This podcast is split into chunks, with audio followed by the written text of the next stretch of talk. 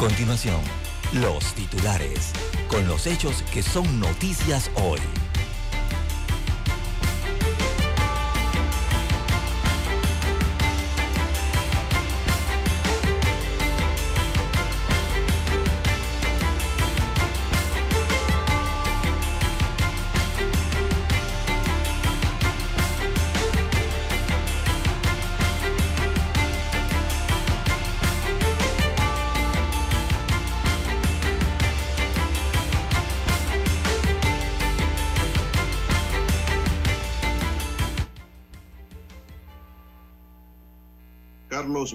Dice que tasas de interés en Panamá están en los albores de la tendencia al alza.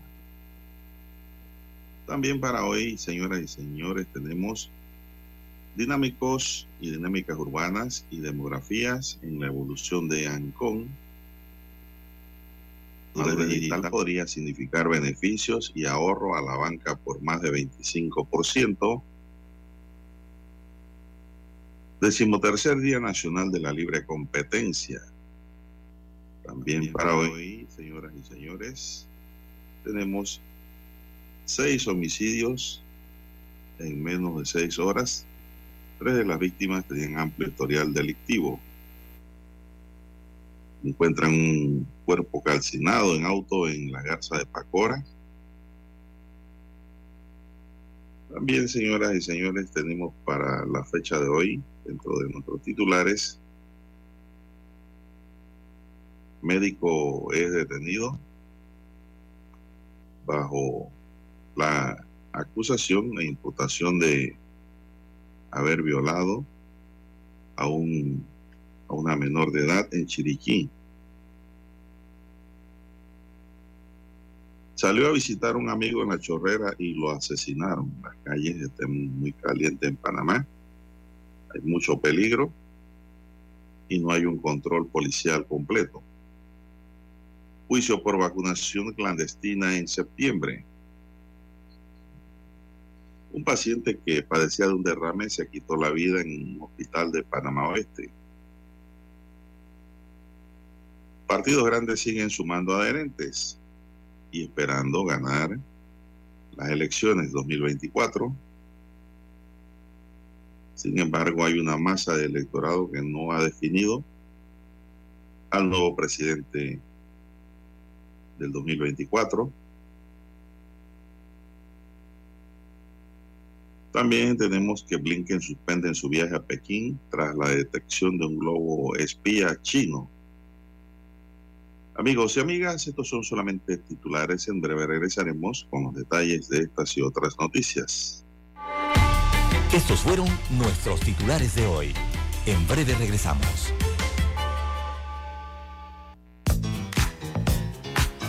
Desde el dominante Cerro Azul en los 107.3.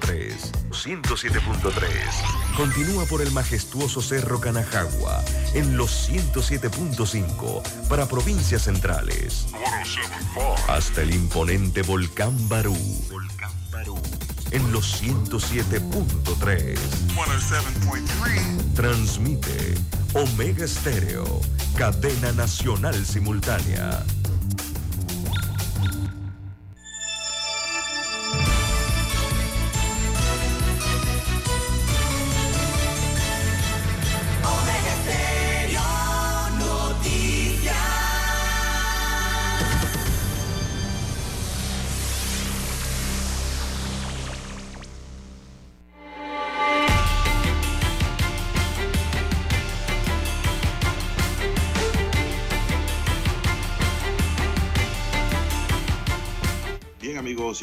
Buenos días. Hoy es sábado 4 de febrero del año 2023. Don Roberto Antonio Díaz, Pineda Queñate, que el que lleva Corizo, está en el tablero de controles de Omega Estéreo en esta mañana, muy contento, muy descansadito, con las orejas frescas, no las tiene coloradas, fue de unas merecidas, pero muy merecidas vacaciones que pasó en los altos de Rayán. Pasó allá muy bien, buen clima, es despejado todo, ya, ya está en controles. En la mesa informativa le saluda Juan de Dios Hernández amigos y amigas, muy buenos días y a la espera que eh, se conecte desde el proyecto remoto don, don César Lara, ¿verdad? Esta mañana es sábado. Bien, ya, ya debe estar conectando. Así que iniciamos esta mañana informativa pidiéndole a Dios Todopoderoso para todos nuestros amigos oyentes salud, divino tesoro, seguridad y protección, sabiduría y mucha fe, señoras y señores.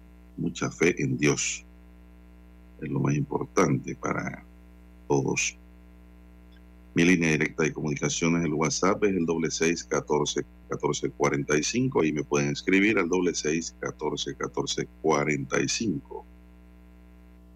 Bueno, señoras y señores, vamos a entrar en materia informativa y viene otra feria, vamos a darle oportunidad a Darín, don César y don Roberto.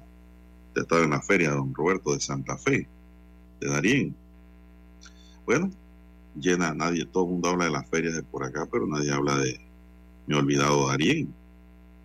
Pues llena de muchas expectativas para los productores, habitantes y las autoridades en el distrito de Santa Fe, se inauguró anoche la 39 Feria Agropecuaria, Turística, Artesanal y Folclórica en el distrito de Santa Fe, provincia, no, este de Veraguas, porque Darien hace una feria también en Santa Fe, pero este es de Veraguas, corrijo y está sin obra anoche.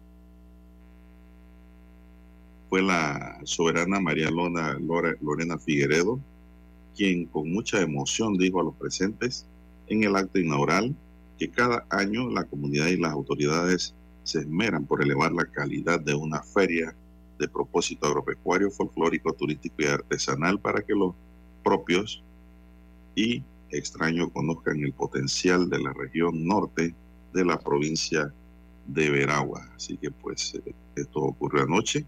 Los terrenos de la feria de Santa Fe después de dos años por motivos de la pandemia COVID-19 estuvo abarrotada de personas de todas partes eh, que buscan un esparcimiento y sana diversión. Esta feria sale la gente de la montaña, don Roberto. Salen hasta debajo de las piedras.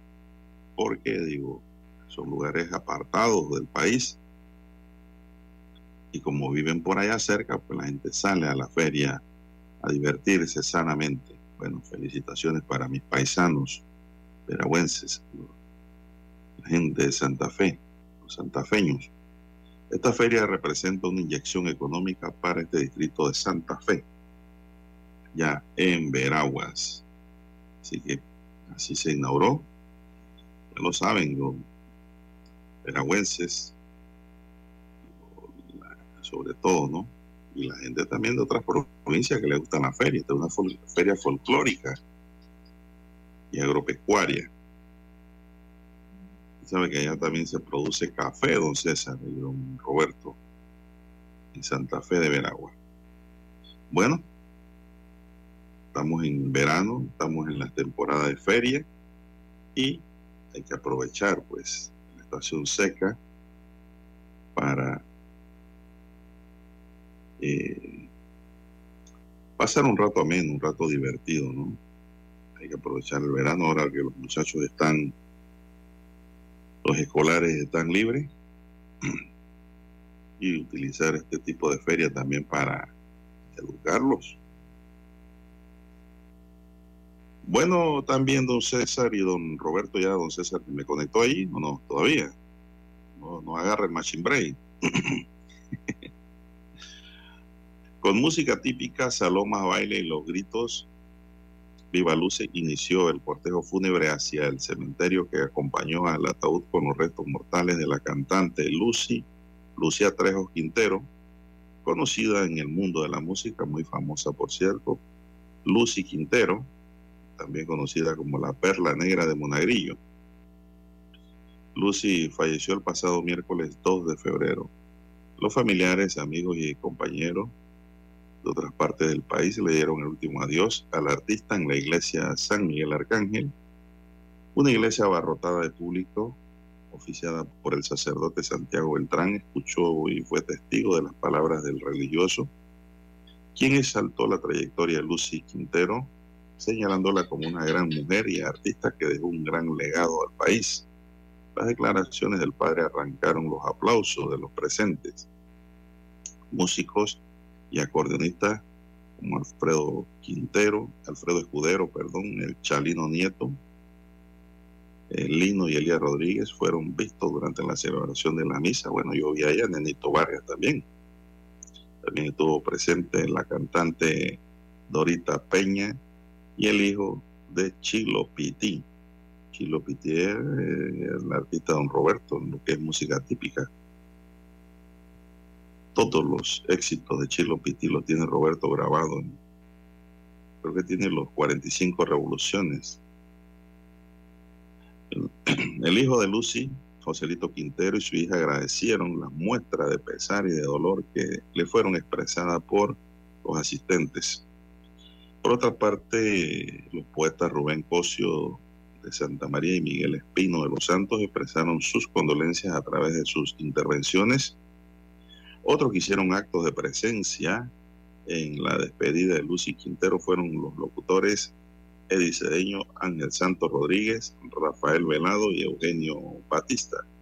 Sendas resoluciones fueron leídas en el cementerio municipal de Monagrillo Cabe señalar, nos dice la nota, que a Lucy el nombre de la perla negra se le atribuyó, se lo atribuyó el desaparecido comunicador Jorge Donado Barahona. La ñatita de oro falleció a sus 73 años, dice aquí, sí, 73 años. Dejó grato legado al prestarle su voz a la Saloma, a los conjuntos liderados por Chalino Nieto y Osvaldo Ayala. También estuvo 26 años con el Tigre, que en paz descanse, Victorio Vergara de Batista. Cantó con Fito Espino, con Teresín Jaén, que en paz descanse, con Alfredo Escudero y otros músicos. Una trayectoria larga en la música típica, la de Lucy Quintero, que en paz descanse, don Roberto.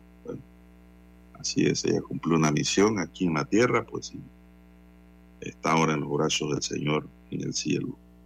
Son las 5.42 minutos. Buenos días, Panamá. Están en sintonía de Omega Estéreo, cadena nacional. Vamos a una pausa y regresamos. Noticiero Omega Estéreo. Todos los miércoles damos un vistazo al pasado Artistas que nacieron, que fallecieron, canciones, álbumes, películas que estaban de número uno en diferentes listados alrededor del mundo. Datos históricos y curiosos. Todos los miércoles, un día como hoy. De 9.30 a 12 del mediodía por los 107.3 de Omega Estéreo. En centrales telefónicas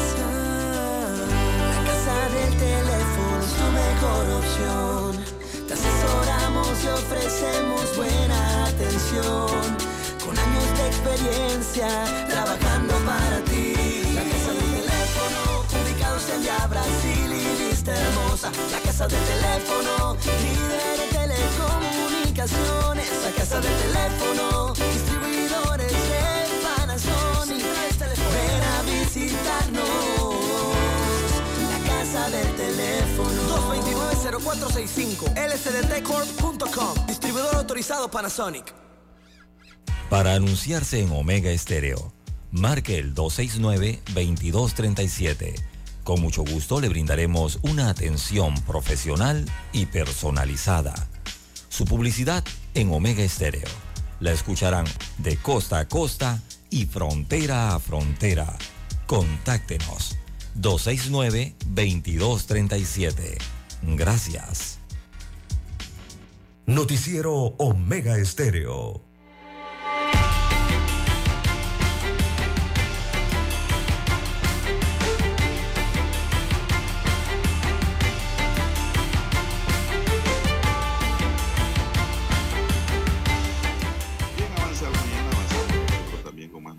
Aquí en Omega Estéreo, cadena nacional. Son las 5.45 minutos. Buenos días, Panamá gente inteligente, gente pensante que nos sintoniza desde muy temprano. El saludo a los chiricanos que desde muy temprano se preparan a escuchar Omega Estéreo, así como el resto del país. Oclen, en Veraguas, en fin, todas las provincias, provincias centrales, Los Santos, Herrera. Gracias a toda esa gente que nos escucha día a día en la ciudad capital, pues por supuesto, eso está fuera de, apuesta. Seguimos con más noticias. Eh, una noticia aquí bastante triste, y es que un paciente masculino de 79 años que se encontraba internado en el Hospital Regional Nicolás Solano de la Chorrera falleció luego de lanzarse al vacío en la tarde del jueves. El paciente estaba recluido en el hospital desde el pasado 29 de enero al ser ingresado por problemas cerebrovasculares y derrame isquémico. En ese momento el paciente presentaba desorientación, por lo que inmediatamente lo restringen para que no se hiciera daño y lastimara a otras personas, informó la doctora Yamil Cabat, directora del Hospital Regional Nicolás Solano. La doctora agregó que el paciente contaba con antecedentes patológicos, hipertensión arterial y enfermedad cerebrovascular.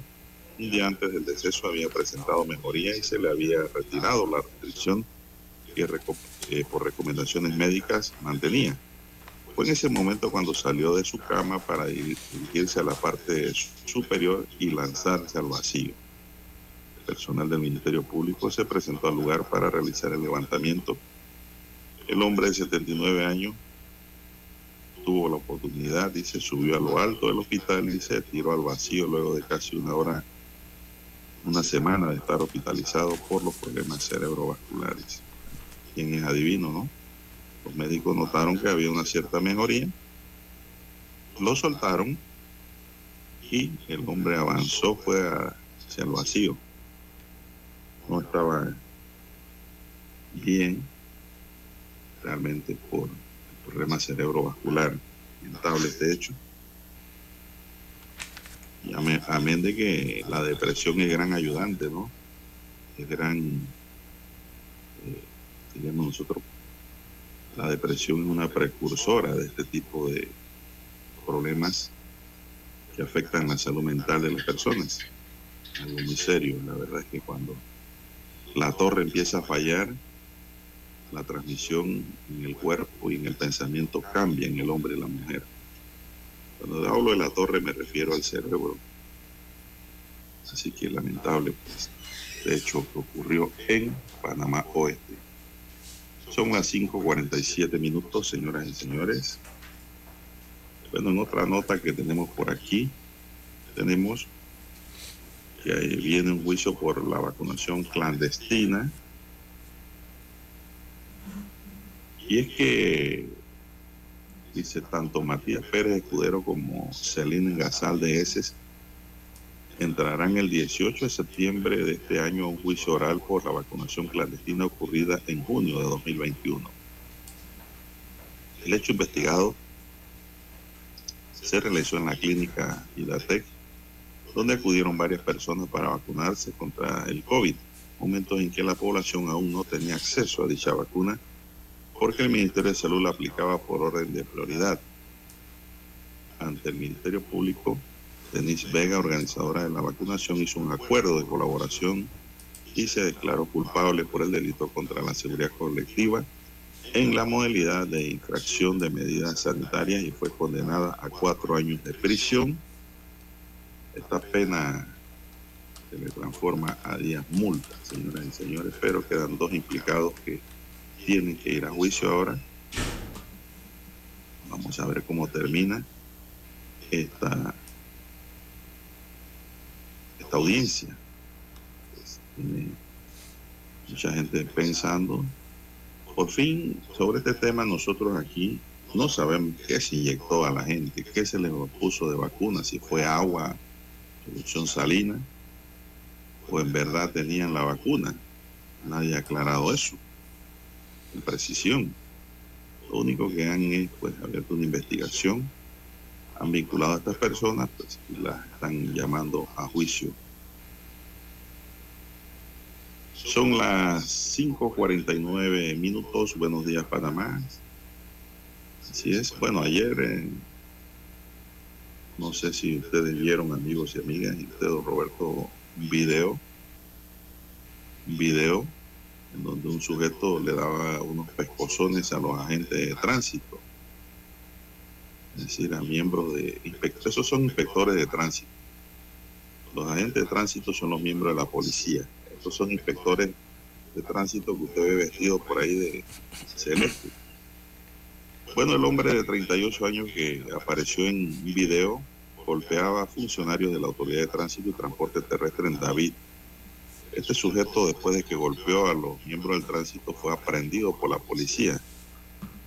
Jair Montenegro, agente de tránsito, comentó que en el sector de Tesa abordó, abordó al conductor de un camión tipo pitufo porque no tenía el cinturón de seguridad puesto.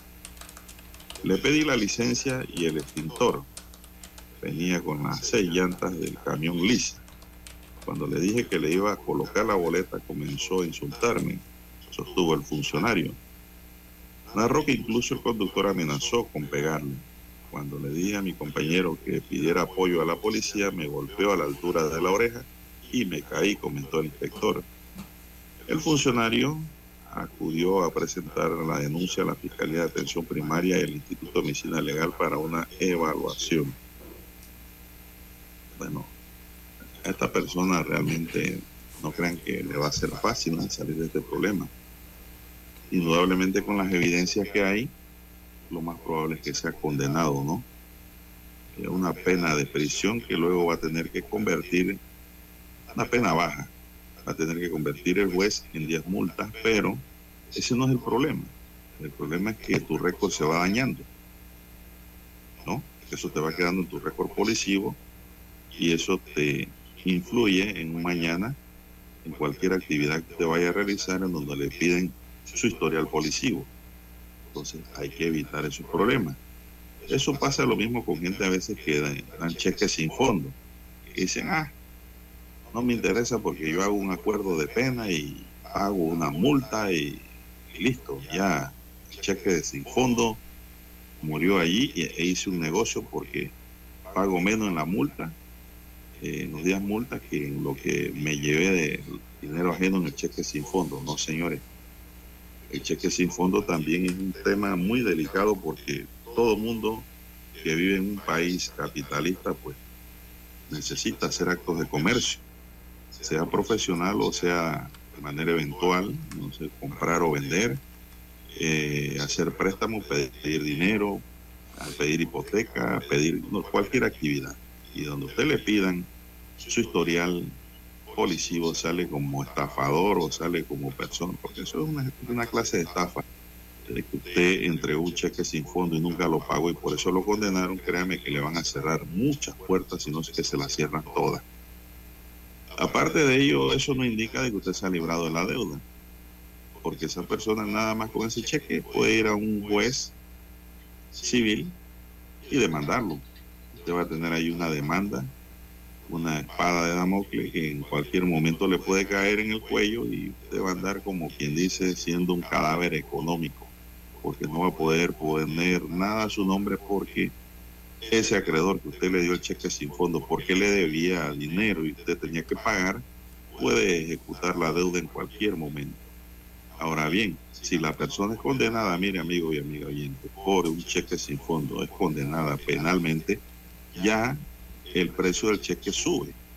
Usted con un cheque sin fondo puede abrir un proceso civil ejecutivo por el monto del cheque. Pero si usted se va a un proceso penal buscando de que la persona le haga efectivo el pago de ese cheque sin fondo y la persona no lo hace, ya el monto varía. ¿Por qué? Porque hay daños morales allí. Si usted le debían 10 mil dólares y le dieron un cheque sin fondo y van a un juicio penal y la persona hace de arreglo de pena, acuerdo de pena, creyéndose más vivo, esa persona agraviada ya tiene no solo cheque sin fondo, sino que tiene una sentencia favorable. Y entonces ya no le va a pedir a usted 10, le va a pedir 40 mil dólares, 50 mil dólares, incluyendo daños morales. Y usted no debe 10, le debe 40, 50, lo que estime la persona necesaria y lo que el juez le vaya a fallar en su momento. Y usted va a quedar allí con esa deuda ya no por 10, sino por más. Y donde usted compre un alfiler y lo ponga a su nombre, créame que se lo quitan se lo, se lo, se lo embargan, se lo embargan, es la palabra. Entonces mejor es dejarse de esas vivezas y pagar, ¿no? Y pagar es lo mejor que se puede hacer. Eh, en estos temas de cheques sin fondo o qué sé yo, delitos de leve monta, ¿no? Que dice la gente, no, eh, no, yo arreglo esto. Miren, este señor que agredió al miembro de, del tránsito, indudablemente que va a ser condenado. Y si no es condenado, él va a buscar un acuerdo de pena. Pero ¿qué pasa? Que el agente de tránsito va a tener también una sentencia a su favor. Va a pasar lo mismo. Él se puede ir donde un juez civil con su abogado y presentar entonces una demanda civil por daños y perjuicios al tener esa, esa condena a favor de él. Y ya no solo le va a pedir real, le va a pedir lo que él crea que es y lo que los peritos y el juez puedan probar. Pero va a generar una deuda. ¿Por qué? Porque de todo delito nace una responsabilidad civil, señoras y señores. No sigo aconsejando porque no estoy aquí para dar clases estoy para orientar y pues informar y educar. Ya hasta allí. Hay muchas más aristas en el sistema civil, ¿no? Que conocemos los abogados. Son las 5.56 minutos en su noticiero Omega Estéreo, el primero con las últimas. Bueno, seguimos con más noticias, señoras y señores. Vamos rápidamente aquí una noticia interesante que vi. Bien, las 5.56 minutos de la mañana en todo el territorio nacional. Buenos días, buenos días eh, don Juan de Dios. Muy buenos días, muy buen fin de semana. Igual a Roberto Antonio Díaz, escuchándolo aquí desde hace rato en la cabina. Don Juan de Dios, el nombre correcto es Inspectores de Transporte Terrestre. Ese es el nombre correcto que tienen eh, estos funcionarios públicos eh, o funcionarios, perdón, de la Autoridad del Tránsito del Transporte Terrestre. Eh, son inspectores del transporte público en este caso, ¿no? Tienen funciones también de estas, de dirigir el, tránsito en colaboración con las unidades de la Dirección de Operaciones del Tránsito de la Policía Nacional esos de la policía sí son agentes policiales.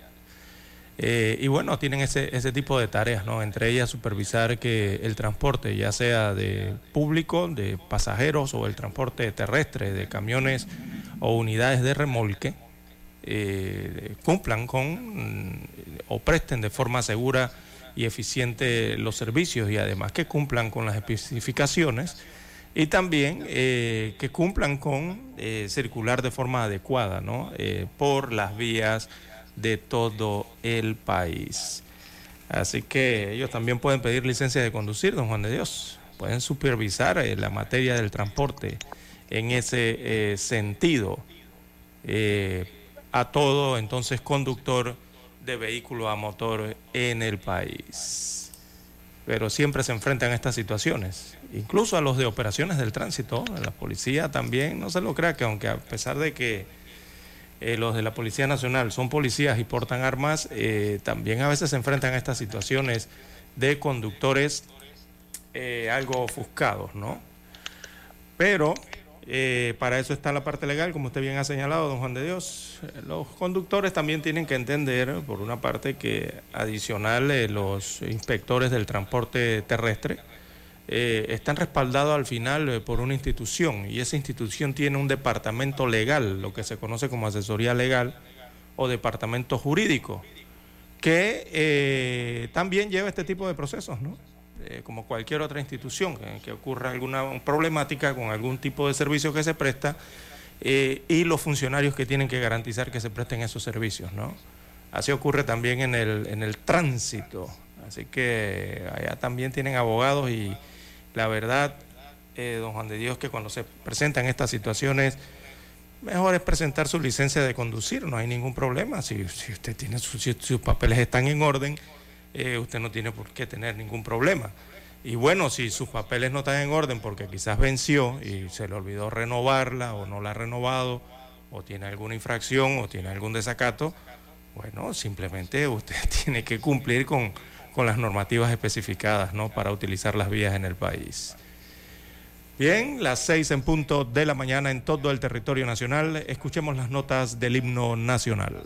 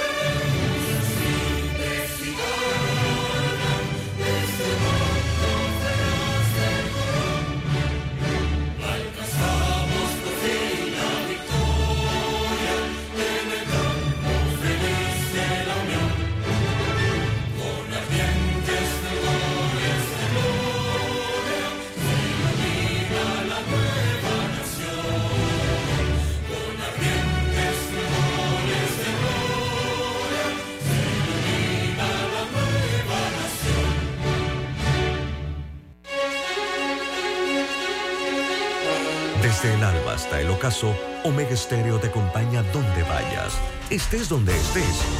Omega Estéreo, cadena nacional simultánea, 24 horas todos los días.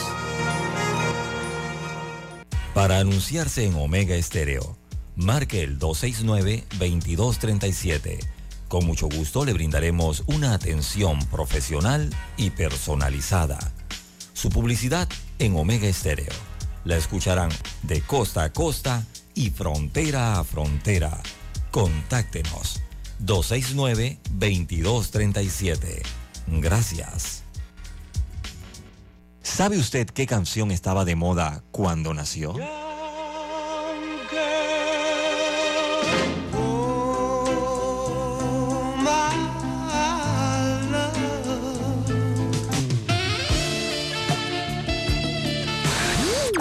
Cuando el hombre llegó a la luna, ¿cuál era el tema que estaba sonando en la radio?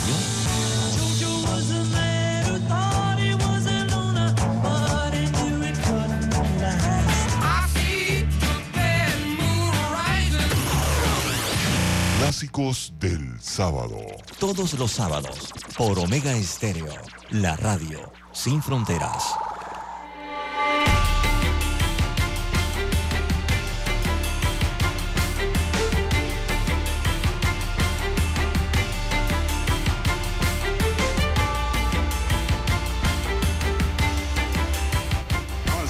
Las seis cuatro minutos. El presidente ejecutivo de la Asociación Bancaria de Panamá, Carlos Berguido, advirtió que en Panamá es inevitable el alza de las tasas de interés tras los nuevos aumentos de los tipos de referencia anunciados esta semana por la Reserva Federal de los Estados Unidos, FED por sus siglas en inglés. No hay duda de que las tasas de interés que se pongan por los depósitos y los que se cobran sobre los préstamos están en los albores de la tendencia al alza, afirmó Berguido, quien ha recomendado mucha cautela y prudencia en estos tiempos de inflación y que en los aumentos de tasas de interés continuarán y se pondrán más caras. En ese sentido, el banquero panameño recomendó no endeudarse a menos de que sea necesario. O sea, no coja deudas por deporte. Porque, por consiguiente, sugirió hacer el esfuerzo de ahorrar, abonar al capital de las deudas reducir gastos innecesarios o superfluos y utilizar deuda únicamente para invertir o para gastos necesarios. Berguido destacó que la Reserva Federal tiene como uno de sus misiones esenciales controlar la inflación, porque una inflación muy alta o descontrolada como la que se experimentó durante 2022 es considerada como un factor de empobrecimiento de la población y por eso los bancos centrales de todo el mundo consideran su control como una misión prioritaria. Indicó que si bien es cierto que hay señas de que la inflación ha comenzado a controlarse, la mayoría de los expertos coinciden en señalar que aún hay trabajo por hacer, por lo que no hay dudas de que en 2023 será un año complicado en un momento en que la Reserva Federal ha anunciado seguirán los aumentos durante 2024, aunque quizá a un ritmo más lento. En conclusión, Berguido calificó este año 2023 como complejo y de muchos retos, entre los que destacó el aumento de las tasas de interés, la necesidad de salir de las listas grises, que tanto daño le hace a la capacidad de atraer inversión extranjera al país e incide en el costo y facilidad de hacer negocios internacionales, el problema de la caja de seguro social y el conflicto alrededor del contrato de minera son los retos de primer orden. César, recuerdo Carlos Berguido. Bueno, sí, tiene toda la razón. Allí agregó un consejo, don César. Sí, es que ante esto nada más queda aconsejar, don Juan de Dios. No se endeude innecesariamente, solamente para invertir o que sea de primera necesidad, dice el banquero, don César. Así es. Eh, digo, ¿qué se puede hacer ante el alza de las tasas de interés que no dependen de Panamá, don Juan de Dios, no dependen de la banca aquí local? Dependen de lo que pasa en los Estados Unidos de América y como usted lo ha explicado, de la FED. Entonces, esta tendencia a la alza, eh, don Juan de Dios, simplemente es clara, más clara no puede estar, ya las mediciones se han hecho, eh, y nada más le corresponde a cada panameño o a cada familia, porque realmente eh, esto va a afectar a la familia, ¿no? les corresponde a los grupos familiares a prepararse para, para enfrentar este, este desafío eh, de la mejor manera. Eh, por lo menos allí el experto en temas económicos, el licenciado Berguidos, dio algunas de las recomendaciones eh, de lo que hay que hacer, porque mm,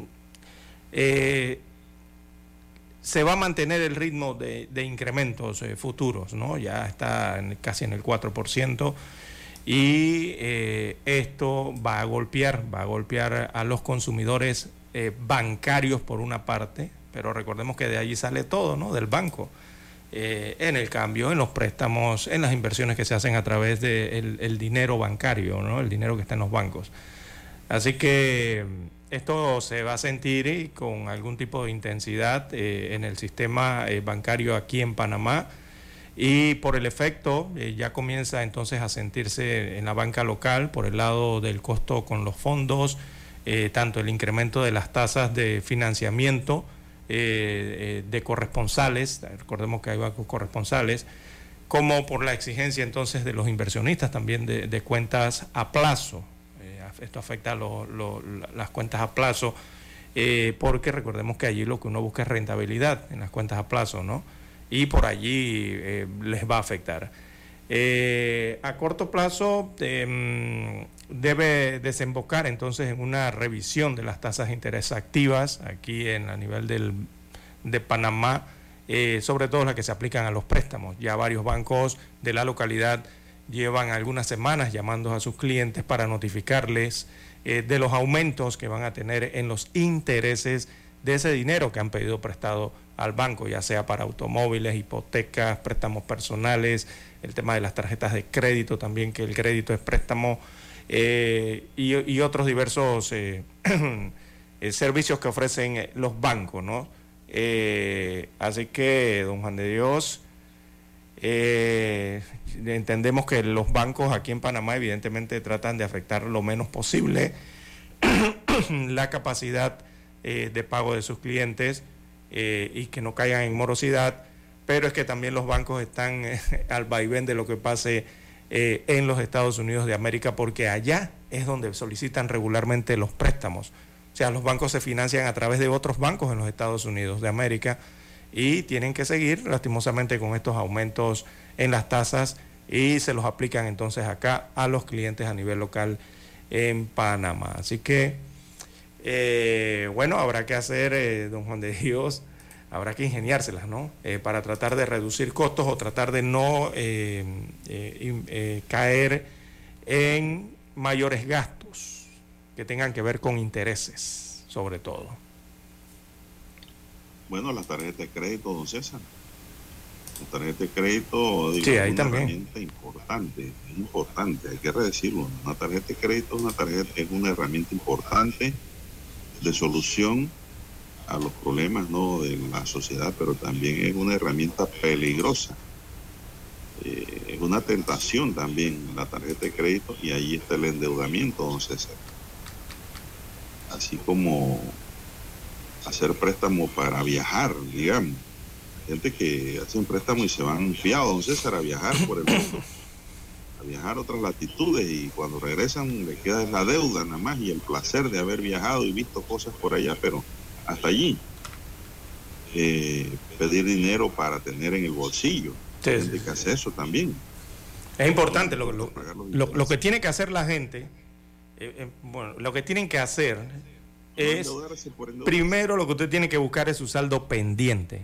Usted se tiene que ir a su banco, a su financiera, a quien le esté otorgando préstamos o le haya prestado dinero y es pedir el saldo pendiente. Usted no tenga miedo, vaya a su banco, a su institución bancaria, eh, solicite su saldo de todos los compromisos que usted tiene con ellos, ya sean de tarjeta de crédito, como usted bien señala, que es lo que más tiene la gente, ¿no? Eh, el préstamo de consumo, los préstamos hipotecarios, eh, pida su saldo, el préstamo de automóvil, préstamo personal, coteje sus saldos eh, es importante que la gente tenga claro el monto pendiente, o sea, lo que debe, y de allí entonces conocer eh, qué van a aplicarles en tasas de interés eh, por ese financiamiento, ¿verdad? Y saber de allí entonces cuál será la cuota mensual a pagar, porque no piense usted que va a seguir pagando la misma cuota del año pasado o la del año antepasado. Esas cuotas van a variar. Entonces allí es en lo que hay que estar claro, saber cuáles son los plazos pendientes de, a partir de ahí también para poder cancelar el total eh, de la deuda que usted tiene, o por lo menos usted programarse, ¿verdad? es lo primero que usted tiene que hacer, de allí parte todo, ¿no? Bueno, deuda obligatoria y yo diría de primera necesidad para todo panameño, don César, o extranjero que vive aquí es la hipoteca. Así es. Esa es una deuda que realmente es una inversión a futuro, aunque muchos dicen que no lo es. Pero es la única forma en que la gente puede adquirir una vivienda. Correcto, la mayoría, sí. Y estoy hablando de hipoteca de vivienda, no de carro, ni de lancha, ni nada por el estilo, de vivienda. es una primera ni de computadoras, ni de nada de eso, ni de celulares, ni, de, ni de nada de eso. Ni artefactos porque ahora mismo te, dan a crédito hasta artefactos ya. Eh, los celulares los compran a crédito a través de los bancos, don Juan de Dios. A través de la misma telefónica, don César. También, a través. No, los bancos también financian. Es que hay celulares que valen casi un carro, don Juan de Dios, de segunda. Sí, hay celulares caros. Y, y en fin, lo que hay es que evitar el gasto no innecesario. Y esa recomendación en general, don César. Sí, exacto. O sea, usted pida su saldo. Es que esto es como, es, que esto es como el presupuesto familiar, don Juan de Dios. Usted tiene que saber su saldo, ¿verdad? El saldo de lo que usted debe al banco. Con eso, entonces ya usted puede armar un presupuesto familiar, puede reordenar su presupuesto, eh, en donde ya usted sabe, lógicamente, de su casa, cuáles son sus fuentes de ingreso mensual y cuáles son todos sus gastos. Y actualiza el gasto que tiene que pagar por préstamo, sea el tipo de préstamo que sea con el banco. Entonces por allí es cuando se comienzan eh, a ordenar los gastos, ¿no? Ya usted comienza a ordenar su gasto de alimentación, su gasto de estudio, los, no sé, las utilidades, los servicios públicos que usted tiene que pagar, los otros gastos fijos, ya usted se va ordenando.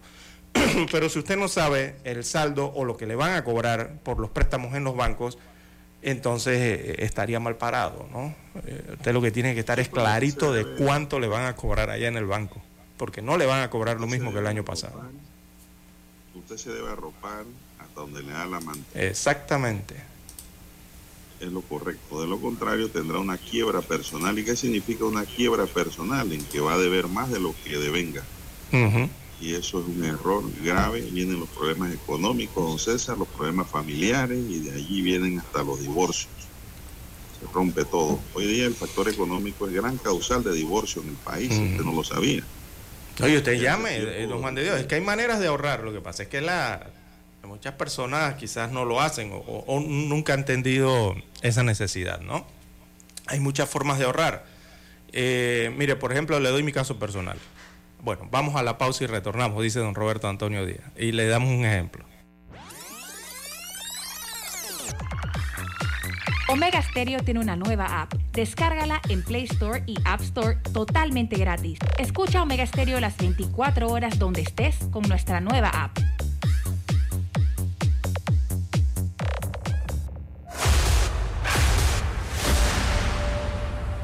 Desde los estudios de Omega Estéreo, establecemos contacto vía satélite con la voz de América.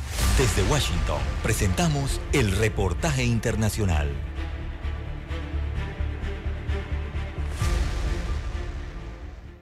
Se cumplen 345 días desde que las tropas de Vladimir Putin iniciaron su invasión en territorio ucraniano y a casi un año del conflicto, hoy se realiza en Kiev una histórica cumbre que, pese a las amenazas por ataques aéreos rusos, ha logrado reunir a líderes de la Unión Europea y a las principales autoridades de Ucrania. Hasta 15 funcionarios europeos, la mayoría vicemandatarios, han acompañado a la presidenta de la Comisión Europea, Ursula von der Leyen, y al presidente del Consejo Europeo Charles Michel en una misión cargada de simbolismo y cuyo objetivo principal es manifestar el apoyo de la Unión Europea a Ucrania y definir el camino de Kiev hasta llegar a ser miembro de pleno derecho de los 27. Además, Europa ha reafirmado su apoyo económico a Ucrania, así como nuevas sanciones contra Rusia. El anuncio correspondió a la presidenta de la Comisión Europea, Ursula von der Leyen, quien también mencionó otras medidas. Es importante para nosotros brindar apoyo económico a nuestros amigos en Ucrania. También estamos ayudando a garantizar la seguridad energética. Los ataques de Putin a la infraestructura ucraniana están dirigidos. Él trata de someter al pueblo ucraniano a un brutal invierno con poca calefacción, electricidad y agua, pero juntos estamos trabajando incansablemente para restaurar la infraestructura energética vital. En tanto, la Unión Europea también reforzará su soporte militar y formará hasta 30.000 soldados ucranianos, como ya sucede en Alemania, donde batallones de hasta 500 reclutas ucranianos se ejercitan en un novedoso programa de combate del ejército estadounidense para que en unas semanas puedan regresar al campo de batalla. Y es que, según señalaron desde la inteligencia estadounidense, los próximos seis meses serán cruciales. Paralelamente, el ministro de Exteriores de Rusia, Sergei Sergei Lavrov cargó contra Occidente y asegura que las naciones occidentales todavía tienen instintos colonialistas que anulan cualquier forma de liderazgo moral. Judith Martín Rodríguez, Voz de América. Escucharon vía satélite desde Washington el reportaje internacional.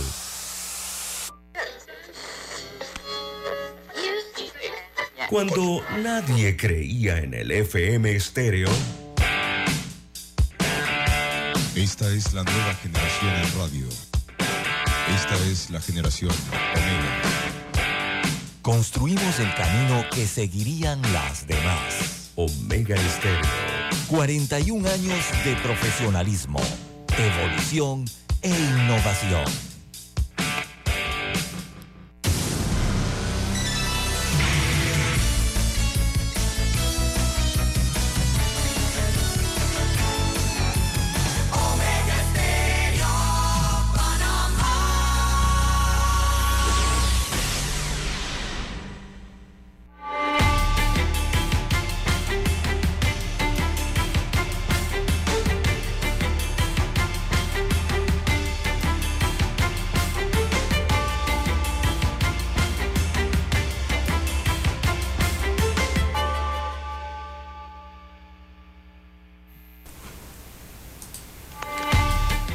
Bien, las 6.20, 6.20 minutos de la mañana en todo el territorio nacional. Bien, don Juan de Dios Hernández, en más informaciones eh, para la mañana de hoy. Eh, preguntan aquí hay algunos amigos oyentes si el municipio de Panamá habrá escuchado todas esas recomendaciones de, la, de los bancos y si sabe lo que van a ocurrir con la economía nacional. Eh, y esta pregunta la hacen evidentemente por eh, lo que está ocurriendo a partir del 2 de enero del mes pasado en eh, la tesorería y en la municipalidad de Panamá, en la alcaldía de Panamá, y que lo que tiene que ver con el cobro de los impuestos mensuales. Recordemos que aquí en Omega Estéreo ya llevábamos algunas semanas señalando las quejas de muchos contribuyentes perdón, de Ciudad Capital respecto al alza eh, de hasta 600% o seis veces, uno dice por ciento, pero realmente seis veces, eh, el monto de los impuestos mensuales eh, o de las tasas o las contribuciones que se deben hacer mensualmente por las actividades que se realizan en el municipio. Bueno, eh, Fábrega entre alza de impuestos y baja inversión. Así que la gestión del alcalde del distrito de Panamá, José Luis Fábrega, está nuevamente en la mira ahora por temas de baja ejecución de su presupuesto de inversiones, el crecimiento del presupuesto de funcionamiento, específicamente el crecimiento de la planilla y un inconsulto aumento perdón, de impuestos a partir de enero del 2023. Así que el alcalde Fábrega reconoció que su ejecución presupuestaria en el 2022 en el renglón de inversiones fue del 37%. Imagínese usted. Eh, un año completo, 12 meses. Eh, tenía un presupuesto de más de 100 millones de dólares para inversiones y solamente ejecutó el 37%. Y estamos hablando del 2022 que prácticamente ya fue un año fuera de la pandemia, ¿no? no es alta, dijo, y es, y es fácil que políticamente algunos digan que el alcalde y su equipo político no sirven, según aclaró eh, el alcalde capitalino. A esto hay que agregar que en diciembre del año 2019 la planilla del gobierno local era de 3.564 funcionarios, pero en diciembre del 2022 de ese monto aumentó, y digo exorbitantemente, a 5.226 empleados. Esto de la noche a la mañana, esto, fue nada más el cambio de administración eh, gubernamental eh, a nivel municipal. Pero la queja principal que se ha presentado en las, en las últimas semanas ha sido el aumento de impuestos. Y esto está siendo eh, muy criticado en la opinión pública y con justa razón, ya que desde el pasado 2 de agosto del año 2022, a través de un acuerdo municipal que fue eh, dictado eh, o aprobado en bloque sin discusión, o sea, no hubo debate, porque se solicitó urgencia notoria en el Consejo Municipal para aprobarlo.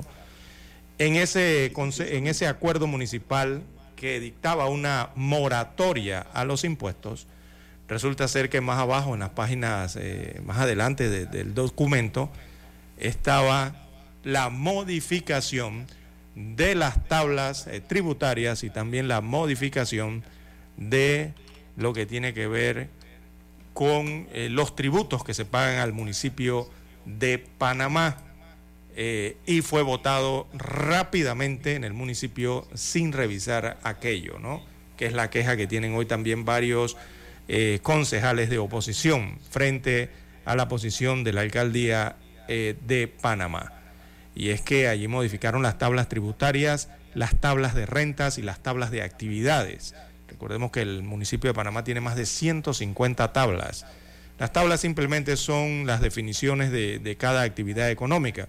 Si usted se dedica a vender libros, ahí hay una tabla para usted. Si usted se dedica a tener una fonda, eh, ahí hay una tabla para usted. Definen qué es y allí le colocan el monto de impuesto mensual o anual que usted debe pagar o contribuir al municipio, porque los municipios pueden tasar esto en sus territorios. Así que todas esas tablas, la gran mayoría, fueron modificadas y aumentadas y comenzaron a regir a partir del 2 de enero pasado, eh, dentro de ese acuerdo municipal, que al parecer todos pensaban que simplemente era un acuerdo municipal para ayudar a los contribuyentes con una moratoria, la reducción de impuestos y, y el no cobro de recargos durante el año 2022 de sus impuestos pero resulta ser que dentro de ese documento también iba otra modificación, que esa modificación era que a partir del año 2023 le iban a aumentar precisamente los impuestos municipales. Y es lo que está acaeciendo en el municipio de Panamá desde el 2 de enero pasado y hasta la fecha. Dirán algunos, pero ¿por qué se dieron cuenta hasta ahora y por qué se están quejando hasta ahora? Claro, los contribuyentes en la última semana del mes de enero es que regularmente el contribuyente va a cancelar su obligación mensual con el municipio. Y allí es cuando se han enterado entonces o se están enterando de que los impuestos aumentaron, que las tasas aumentaron, se incrementaron, ¿no? Y no les ha quedado más que pagar los aumentos, don Juan de Dios, porque si no, caes en recargos, ¿verdad? Cada 30 días y es lo que está ocurriendo en el municipio eh, de Panamá y es la gran queja que hay. Bueno, eh, muchos señalan, don Juan de Dios, que este, este aumento ha sido ilegal y están analizando entonces ver qué acciones se toman al respecto eh, de este acuerdo 142 del municipio de Panamá que aumentó los impuestos municipales. Bueno, don César, aparte de ser posiblemente ilegal. Eso fue una puñalada que le dio el alcalde a los capitalinos. Así es a todos los contribuyentes. Le, les puso allí un fruto envenenado a la población porque a los contribuyentes porque y a la población porque el contribuyente va a aumentar los precios. claro, esto sí esto significa evidentemente un aumento del costo de la vida aquí en Ciudad Capital, don Juan de Dios. Para la Ciudad Capital, a causa de una actividad inconsulta y de poca inteligencia de parte de la alcaldía del Distrito Capital, que piensa seguir en el poder desde después de 2024. Vaya manera. Y lo más lindo de esto, don César, es que le dejaron reservado el puesto. Sí. Eso es lo más bonito para que haya un cambio pronto allí. Entonces, don César, esto no merece más que una calificación, que eso ha sido una puñalada trapera a la población y al contribuyente, porque esto es una cadena que va a tener sus efectos en todo, don César. Sí, y, eso de trapera... Usted, usted, va a declarar una moratoria y detrás de la moratoria más abajo le traba un aumento a los impuestos. Increíble. ¿Qué clase de ayuda es esa? ¿Qué eh, clase de ayuda hipócrita es esa que hace la población del Distrito Capital? Por favor, hombre. Y, Yo creo que hemos tenido la peor administración que ha tenido la historia patria en esa administración alcaldicia. La peor, don César. Tienen un serio problema. Nadie, se lo digo yo aquí. No, sí, sí, es que todos, don Juan de Dios, eh, la opinión pública, por lo menos aquí en el Distrito Capital, piensa igual que usted, igual que yo, en el mismo sentido, ¿no? Prácticamente todos. Eh, y eso se debe, don Juan de Dios, eso de trapera, de fruto envenenado, de que nadie se dio cuenta, de que metió por aquí una puñalada. Todo eso significa que no hay transparencia en el municipio de Panamá, don Juan de Dios. Es una administración que no practica la transparencia. Esto de esconder dentro de un acuerdo que no tiene que ver con eso, una situación de aumento de impuestos, es simplemente eso, falta de transparencia y lastimosamente la administración del alcalde capitalino José Luis Fábrega y de la vicealcaldesa Judy Meana es un desastre. Y no es desde ahora, lo es desde hace años. Producto, primero, de la desidia. Segundo, evidentemente ya está más que comprobado de la incapacidad. Y tercero, por eso mismo, por la falta de transparencia que demuestran en su gestión y en cada acción. Es una lástima, ¿no? la improvisación. Exacto. Cada proyecto que emprenden. improvisar con dinero ajeno. Exacto. Cada proyecto que emprenden resulta lo mismo. Falta de transparencia, problemas, no consultan. Eh, parecieran estar desenfocados, ¿no? Y, por la falta de voluntad, diría yo también, en trabajar realmente eh, por el beneficio de los corregimientos que componen el municipio. Eh, es una verdadera, la pregunta una verdadera que yo hago, para cerrar en dónde estaban los, los representantes o de eh, concejales de oposición. Estaban allí. Para divulgar esa maldad que ocurrió allí. No, es que estaban todos los ah, concejales del, municipio de Juan de Dios, estaban presentes en la sesión. Yo nunca escuché al representante Lo que ocurrió fue que... que son los panameños, hablar del tema. Sí, yo escuché allí, anoche vi el video de la sesión, está en YouTube, del 2 de agosto. Y los que se levantaron a hablar fueron el representante de Don Bosco, eh, y el representante de aquí del área de Bellavista.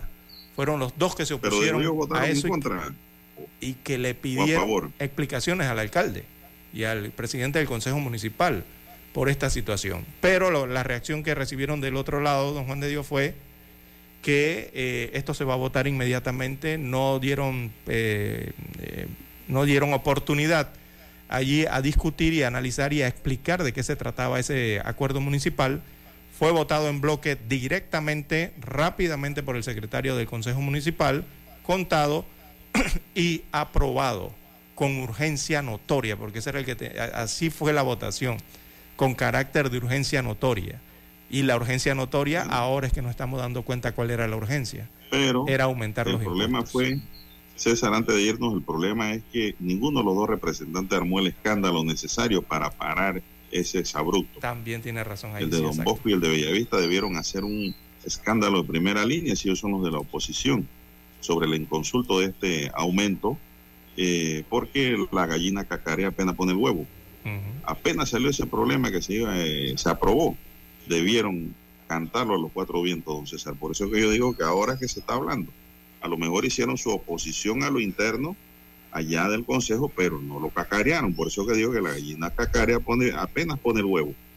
Debieron asolear eso a los cuatro vientos para que la gente se preparara y supiera qué iba a hacer sobre estos aumentos que le va a encarecer la vida a los residentes del distrito capital. Leí las tablas, don Juan de Dios, y son, son sorprendentes los, los, aumentos. Tenemos que ir a medida.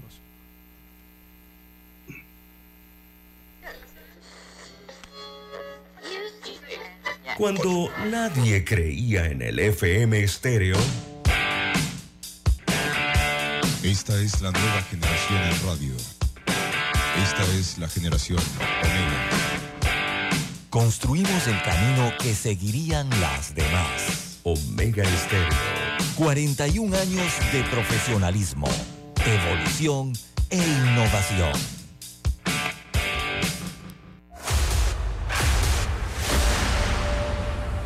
Desde los estudios de Omega Estéreo, establecemos contacto vía satélite con la voz de América. Desde Washington, presentamos el reportaje internacional.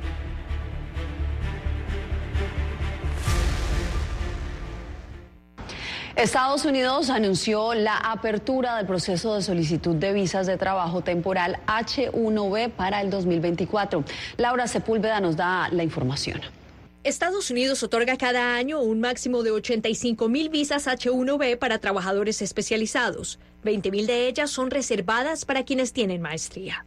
El primero de marzo se abre la recepción de solicitudes para el año 2024. Este permiso de trabajo requiere el patrocinio del empleador y los solicitantes deben primero ganar una lotería para que su caso sea evaluado por autoridades migratorias, debido a que históricamente las solicitudes rebasan por amplio margen el cupo de visas disponibles. Que en el proceso de lotería te quedes, es decir, que ni siquiera te empiecen a procesar eh, tu aplicación, pues eh, puede ser un poco bajón. Este beneficiario presentó por dos años consecutivos su caso debido a que en el primero no ganó dicha lotería. Otro reto que enfrentan los interesados es que su permanencia en Estados Unidos depende de empleo. Durante los últimos meses, compañías de tecnología sumaron 51 mil despidos, muchos de ellos a beneficiarios de visa H1B. Es un doble golpe para los trabajadores. No solo han perdido su puesto como empleados con visa H1B, sino que también han perdido su futuro potencial para quedarse en Estados Unidos con una empresa. Tras el anuncio, los profesionales tienen 60 días para encontrar un nuevo patrocinador. Para Sandra, ese lapso no fue suficiente. Mandé una carta pidiendo el cambio de estatus y me dieron el cambio de estatus por seis meses, como si acabara de entrar de turista por seis meses, mientras buscaba otro empleo. Implica no solo encontrar un nuevo trabajo, sino asegurarse de que la compañía está dispuesta a fungir de patrocinador en tiempo récord. El riesgo existe, pues que no, no lo consigas, entonces buscar otras alternativas también en otros lugares, pero para mí lo más importante es qué tan flexible eres. Quienes obtengan las visas en el próximo ciclo podrán comenzar su contrato en octubre de 2023, cuando comenzará el nuevo año fiscal. Laura Sepúlveda, Voz de América. Escucharon vía satélite desde Washington el reportaje internacional. Desde el dominante Cerro Azul, Omega Estéreo cubre las provincias de Panamá, Colón, Darién, Panamá Oeste y las playas en los 107.3. Continúa desde el majestuoso Cerro Canajagua en los 107.5, cubriendo todas las provincias centrales hasta el imponente volcán Barú en los 107.3 para las provincias de Chiriquí, Bocas del Toro y Veraguas. Omega Estéreo para todo Panamá.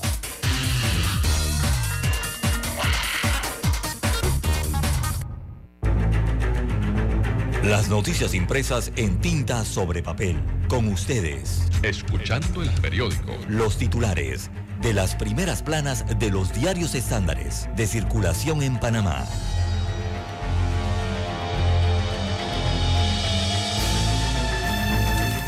Bien, son las 6:36 minutos, amigos y amigas. El diario La Estrella de Panamá para hoy dice.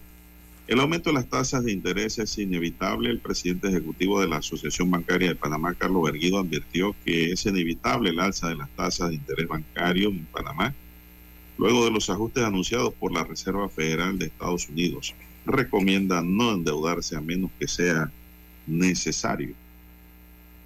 Panamá debe invertir en infraestructuras sostenibles. La arquitecta de los Países Bajos, Regina Ilio, visitó Panamá por primera vez en diciembre pasado y con la estrella de Panamá analizó el desarrollo urbano del país desde una perspectiva histórica y considera que en los próximos 10 años el país deberá invertir más en infraestructuras sostenibles.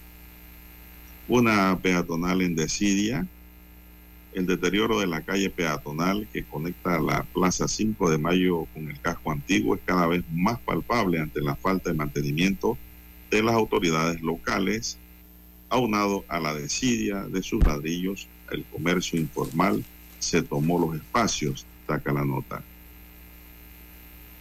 The Panama Championship de Golf y su aporte al auge de esta disciplina en el país. Es un reportaje deportivo porque tiene la estrella en su, página 7B.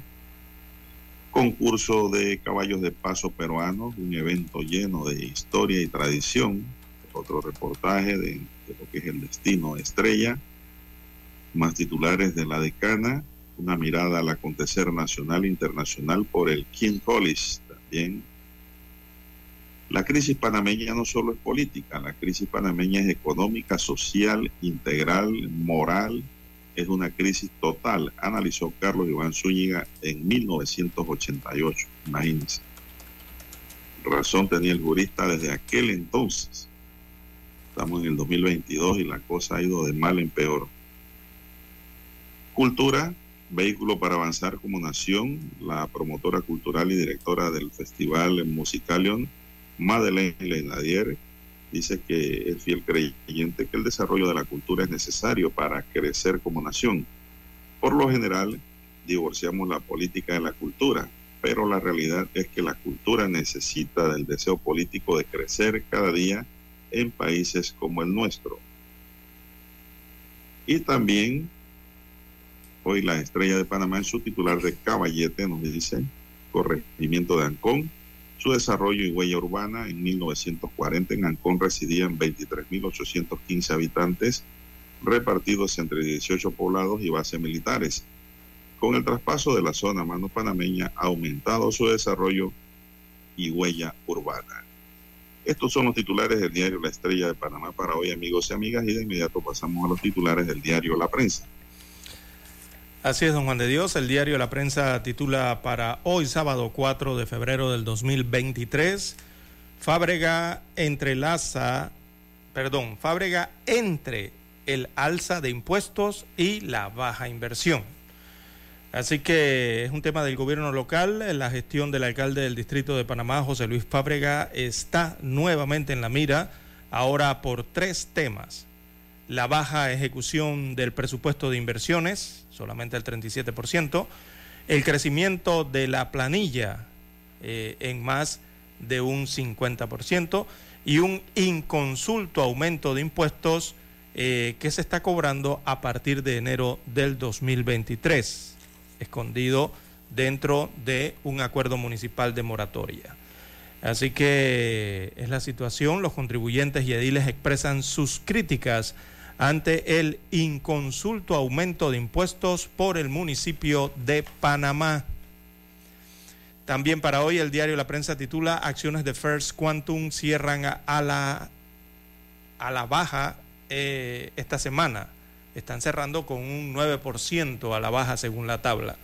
Así que el precio de las acciones de First Quantum cerró la semana en 27.90 de dólares una caída del 9% frente a los 30 dólares con 71 centavos que tenía el lunes 30 de enero. La empresa insiste en que está lista para firmar el nuevo contrato de concesión, pero el gobierno indica que la minera no está respetando los dos acuerdos alcanzados hace un año. Claro, aquí agrego yo, evidentemente la empresa está lista para firmar el contrato de concesión ley que es lo que realmente desean, ¿no? Tener un contrato de, ley de concesión. Y todos sabemos por qué, porque las leyes o los contratos de concesión por ley son leyes especiales, están por encima de los códigos. Bien, en más títulos, eh, para la mañana de hoy del diario La Prensa existen 414 asentamientos informales a nivel nacional. Es un tema de las tierras Así que datos del Ministerio de Vivienda y Ordenamiento Territorial MIBIOP dan cuenta que el país o en el país hay 414 asentamientos informales. Esto viene siendo las invasiones, ¿no? Donde habitan 63.715 familias. El informe precisa que de este total, 243 de estos asentamientos informales están en terrenos nacionales y 171 en fincas eh, privadas. O sea, la gran mayoría está sobre lotes, fincas o tierras que pertenecen al Estado, a alguna institución, a algún ministerio o a, o a alguna entidad estatal. Ahí es donde están la mayoría de estas invasiones. Bien, en más títulos de la prensa para la mañana de hoy, también tenemos en panorama el juicio por la vacunación clandestina, será en septiembre. En la plana de deportes, Plaza Amador y Tauro medirán fuerzas en otro clásico de la LPF, el fútbol aquí local. También en panorama tenemos Guatemala, eh, Odebrecht ve injusta la decisión de anular las delaciones. Y en la sección Vivir Más, bueno, aparece fotografía de Paco Rabán. Adiós al medium de la moda y la metalurgia. Paco falleció eh, recientemente, así que bueno, será recordado por la moda y sobre todo por sus perfumes, ¿verdad? Eh, One Million, Invictus, bueno, tantos perfumes que eh, fabricó este, esta persona o las empresas de estas personas. Bien, amigos oyentes, veamos la fotografía principal del diario La Prensa. Ha sido captada en la capital de Malasia. Esto es Kuala Lumpur. Y lo titulan Salto base en Kuala Lumpur, caída libre en medio de los rascacielos más altos del mundo. Y allí la gráfica se observa una persona entonces que salta al vacío pero eh, le llaman salto base, no es que se lanzó porque es deporte extremo en este caso. Eh, se trata de un desafío a las leyes eh, de la gravedad con alta dosis de adrenalina que se hace desde sitios de gran altura como torres, edificios, antenas y puentes. Ayer viernes decenas de paracaidistas como el de la fotografía eh, se lanzaron desde la emblemática torre de Kuala Lumpur en Malasia, en un espectáculo en el aire cargado de peligro, vértigo y euforia. Al fondo de la gráfica eh, se observa, este viene siendo el segundo edificio más alto del mundo, es el eh, Mederka 118. Ese edificio mide 6.631 metros de altura, solo superado por el Burj Khalifa de Dubái. Así que aparece el hombre allí en su salto libre.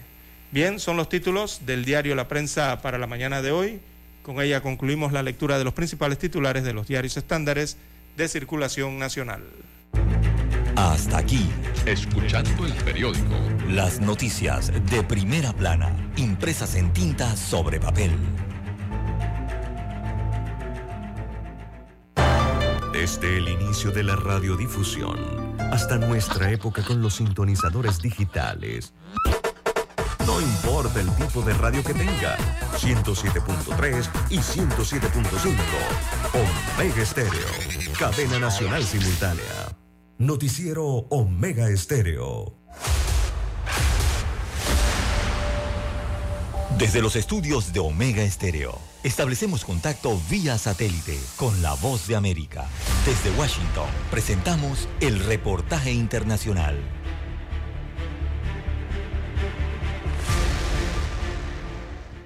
Cifras del Departamento del Trabajo revelaron una buena noticia en Estados Unidos.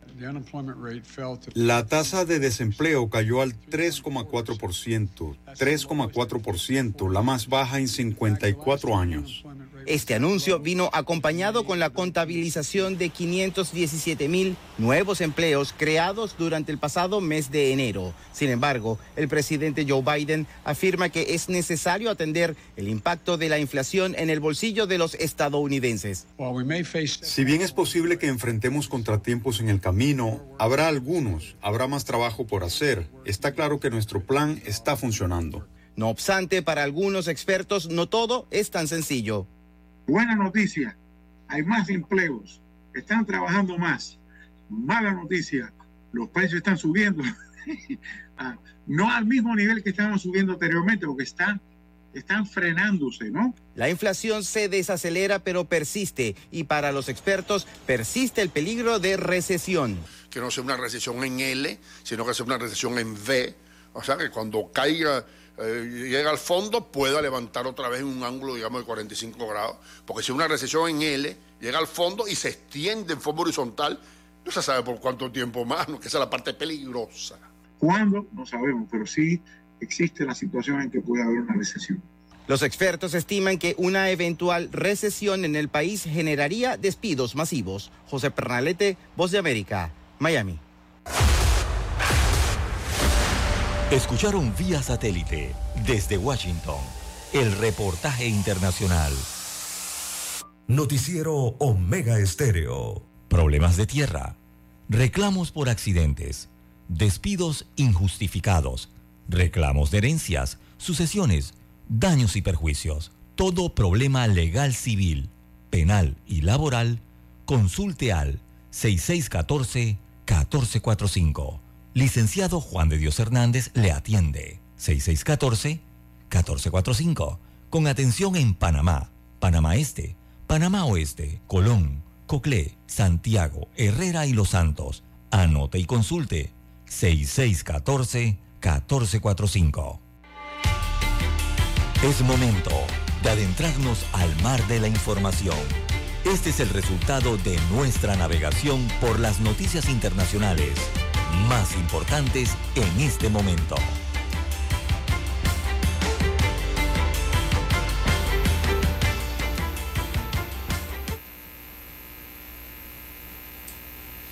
Bien, amigos oyentes, las 6:49 minutos de la mañana en todo el territorio nacional.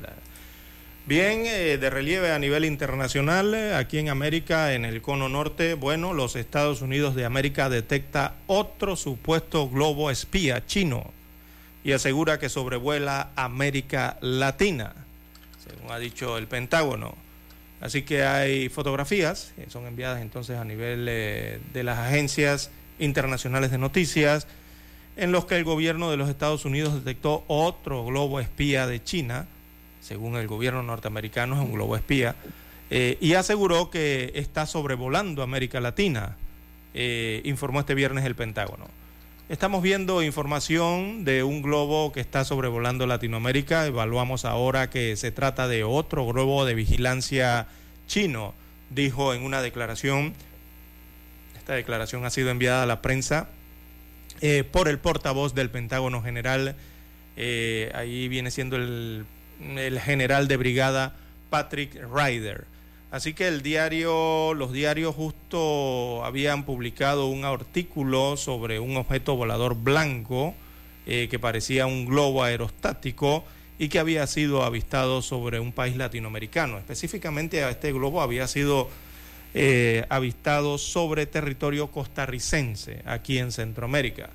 Y el consulado, entonces, consultados eh, por la cadena CNN, eh, un alto funcionario del Pentágono dijo que este globo avistado sobre Latinoamérica no parece estar dirigiéndose a los Estados Unidos de América.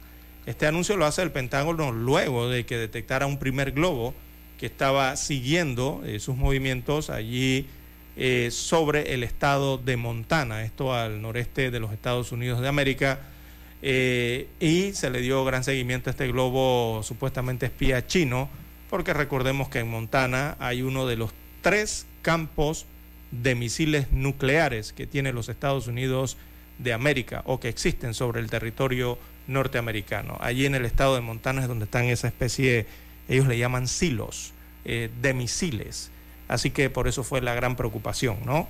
En eh, esta área de los Estados Unidos de América donde está uno de estos silos. Los otros dos, eh, para que tengan conocimiento, amigos oyentes, eh, está en Dakota del Norte, el segundo conjunto de misiles nucleares, y el otro se encuentra en Wyoming.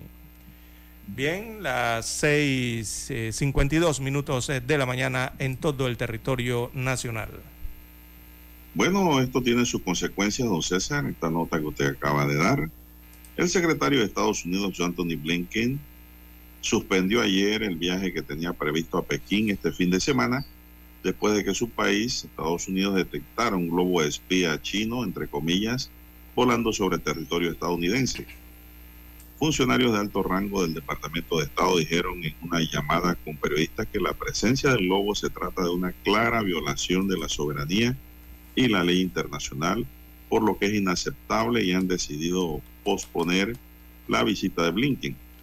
No obstante, Blinken le transmitió a Wang que espera poder viajar a China lo antes posible cuando las condiciones así lo permitan. La pregunta que yo hago, don César, es, ¿qué harían los chinos si volara un globo gringo sobre su territorio? Habría que ver, ¿no? ¿Lo derriban? Sí, podría ser. Pero es que hay, No tenga hay la- innumerables globos, don Juan de Dios, que sobrevuelan el mundo. Eh, muchos de ellos parecidos a estos eh, que están en la fotografía tienen que ver con telecomunicaciones, sobre todo esto del Internet, ¿verdad? Eh, ellos están volando por territorio porque están emitiendo ondas de Internet para los países. Eh, sin embargo, bueno, los Estados Unidos señala Precisamente que eh, estos en específico no son que para eso, sino que son espías, ¿no?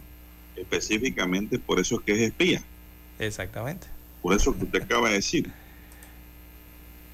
No, no, hay bo- globos registrados para, de compañías, ¿no? Eh, que se dedican a la transmisión de telecomunicaciones, eh, que están registrados. Pero no es Ahora bien, estos dos parece que no, y según los Estados Unidos parecen ser espías. Bueno, yo no he visto ese globo. Lo veo en fotos. Pero los chinos tienen que aclarar de qué se trata ese globo.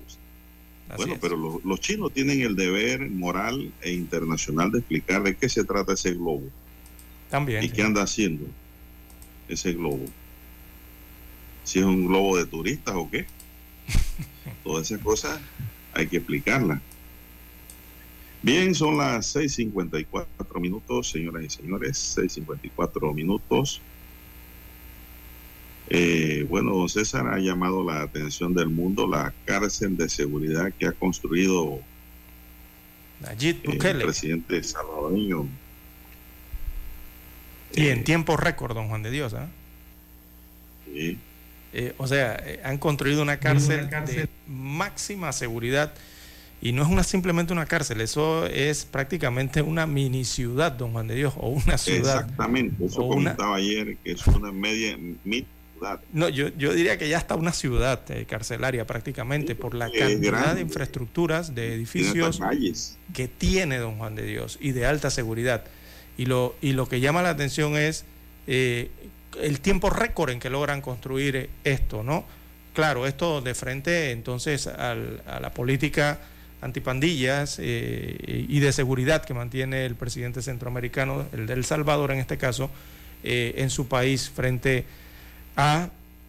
unas 70 mil eh, unos 70 mil pandilleros, porque es lo que han contabilizado en El Salvador, que existen alrededor de 70 mil pandilleros. Entonces lo que estamos viendo en El Salvador, don Juan de Dios, es a un presidente contra 70 mil pandilleros. Y el presidente parece estar ganando. ¿ah?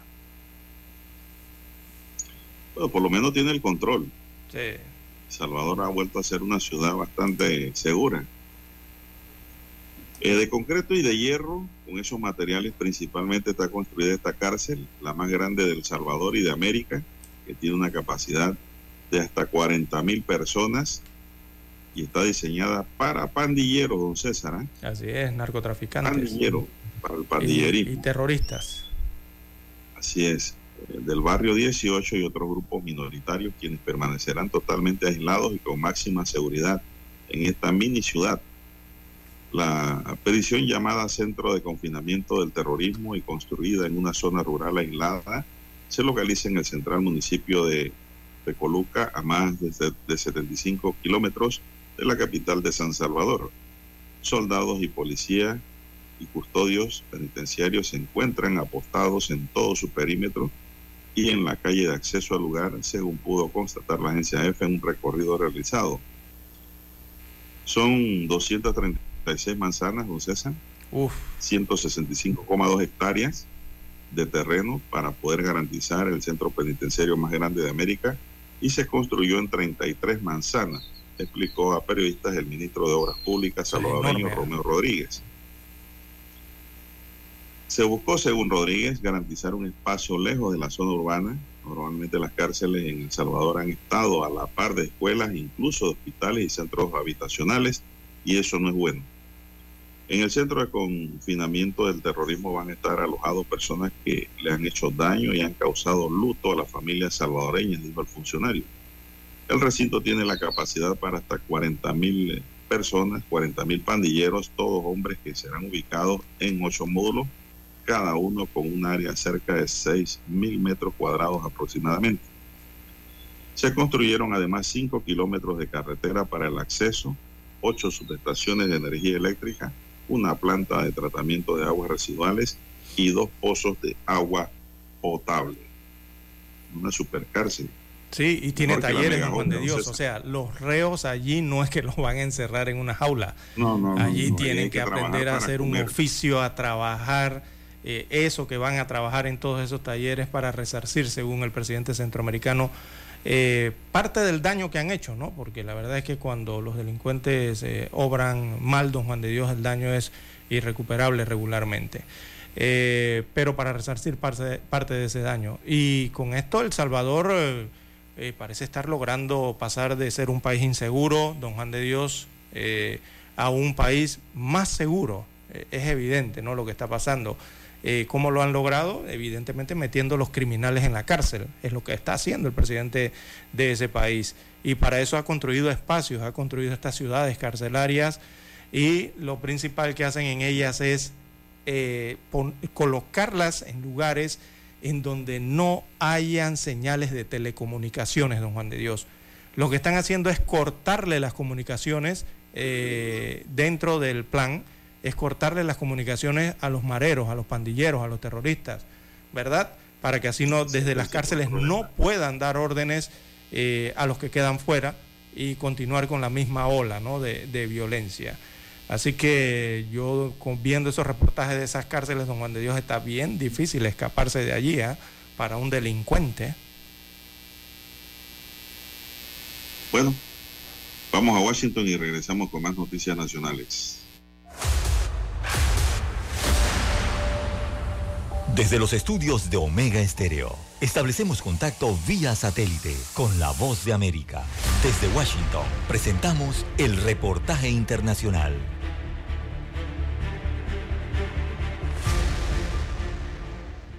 Este viernes Estados Unidos identificó en su espacio aéreo un globo de procedencia china. El Pentágono lo ha catalogado como una violación al espacio aéreo del país. Jorge Agobián nos acompaña desde nuestra sala de redacción. Jorge, ¿cómo puede terminar impactando este incidente la relación bilateral? ¿Qué tal, Yasmín? No sabemos hasta qué punto podría llegar, pero este viernes el secretario de Estado Anthony Blinken canceló un viaje previsto a China, asegurando que este episodio perjudica las conversaciones de alto nivel que sostendrían las dos partes. Pero ¿qué tan grave es? Aquí lo explico. This thing is up in the sky. No solo los residentes del estado de Montana lo vieron y grabaron. It's been there stationary. El Pentágono de inmediato lo identificó y concluyó que es chino. We know that it's a surveillance balloon. Sabemos que es un globo de vigilancia y no voy a poder ser más específico que eso. Sabemos que el globo ha violado el espacio aéreo de Estados Unidos y el derecho internacional, lo cual es inaceptable. El Ministerio de Relaciones Exteriores de China confirmó que es una aeronave civil que realiza, según dicen, investigaciones principalmente meteorológicas. Afectada por los vientos del oeste y con una capacidad limitada de autodirección, la aeronave se desvió mucho de su curso planificado. China lamenta la entrada involuntaria de la aeronave en el espacio aéreo de Estados Unidos. Pero la incursión ocurrió sobre sitios sensibles, entre ellos una base militar que alberga misiles nucleares estadounidenses, por lo que el Pentágono no descarta que se trate de espionaje. Puedo decirles que el globo continúa moviéndose hacia el este y actualmente se encuentra sobre el centro de Estados Unidos. Nuevamente, actualmente evaluamos que el globo no presenta una amenaza militar o física para las personas en tierra en este momento. El hecho aumenta la tensión entre los dos países, sobre todo el mismo día que el secretario de Estado Anthony Blinken se preparaba para viajar a China para sostener conversaciones de alto nivel. El viaje fue cancelado. La secretaria de prensa de la Casa Blanca aseguró que el presidente Joe Biden apoyó a Anthony Blinken para que no realizara este viaje a China. Según la secretaria de prensa, el presidente Joe Biden asegura que la presencia de este globo representa una violación de la soberanía estadounidense y que abogará al mandatario por la seguridad de los estadounidenses sobre todas las cosas. Jorge, gracias por acompañarnos. Y ahora nos vamos al noreste del país donde se experimenta una inusual ola de frío ártico. El Servicio Nacional de Meteorología asegura que algunas áreas podrían llegar a experimentar vientos de hasta menos 45 grados centígrados. Nos conectamos a esta hora con nuestra corresponsal en Nueva York, Celia Mendoza, quien nos acompaña justamente desde Manhattan. Celia, ¿cuál es el panorama allá en la ciudad de Nueva York? Yasmín, las temperaturas ya están por debajo de cero, 8 grados por ahora. En el área de Boston estarían llegando ya a los menos 13 grados centígrados y las fuertes ráfagas de viento hacen que esto se sienta aún peor. 12 millones de personas en el noreste de los Estados Unidos se encuentran bajo esta alerta de frío extremo. Y aquí en la ciudad de Nueva York las temperaturas bajarán aún más en las próximas horas. En el noreste de Estados Unidos, las bajas temperaturas han llevado a las autoridades de algunas áreas a declararse en emergencia. En Boston se suspendieron las clases ante el riesgo de hipotermia. En New Hampshire, el gobernador urgió a los residentes a prepararse para temperaturas que podrían ser mortales. En una temperatura de menos 34 grados centígrados, la hipotermia puede consolidarse en menos de 10 minutos y sabemos esto será más frío en todo el estado. De acuerdo con el Servicio Nacional de Meteorología, las ráfagas de viento frío en algunas áreas podrían descender hasta menos 45 grados centígrados. Ese aire podría llevar a una sensación térmica promedio entre menos 26 hasta menos 37 grados centígrados en el noreste de Estados Unidos. Tengo mi abrigo, mis guantes y mi sombrero. Me abrocho tanto como pueda. Las bajas temperaturas generadas por el aire frío proveniente del Ártico se mantendrán hasta el domingo cuando se espera que vuelvan a subir lentamente. Las autoridades han alertado acerca de la posibilidad de hipotermia, así como congelamiento de la piel, en especial en estos lugares donde las temperaturas bajarán significativamente. Mientras tanto, se espera que esta situación se mantenga hasta el domingo, cuando las temperaturas empezarán a subir lentamente. Yasmín. Hay que cuidarse porque además con este frío las enfermedades respiratorias también tienden a propagarse. Cuídate mucho. El Papa Francisco llegó este viernes a Yuba, la capital de Sudán del Sur.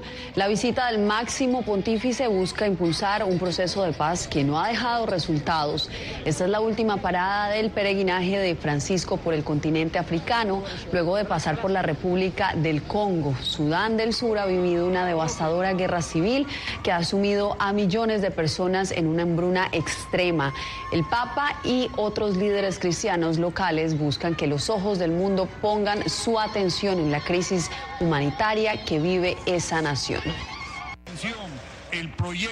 Por tercera vez, el Congreso peruano rechazó la propuesta que permitiría reformar la Constitución para adelantar las elecciones generales y también realizar una asamblea constituyente.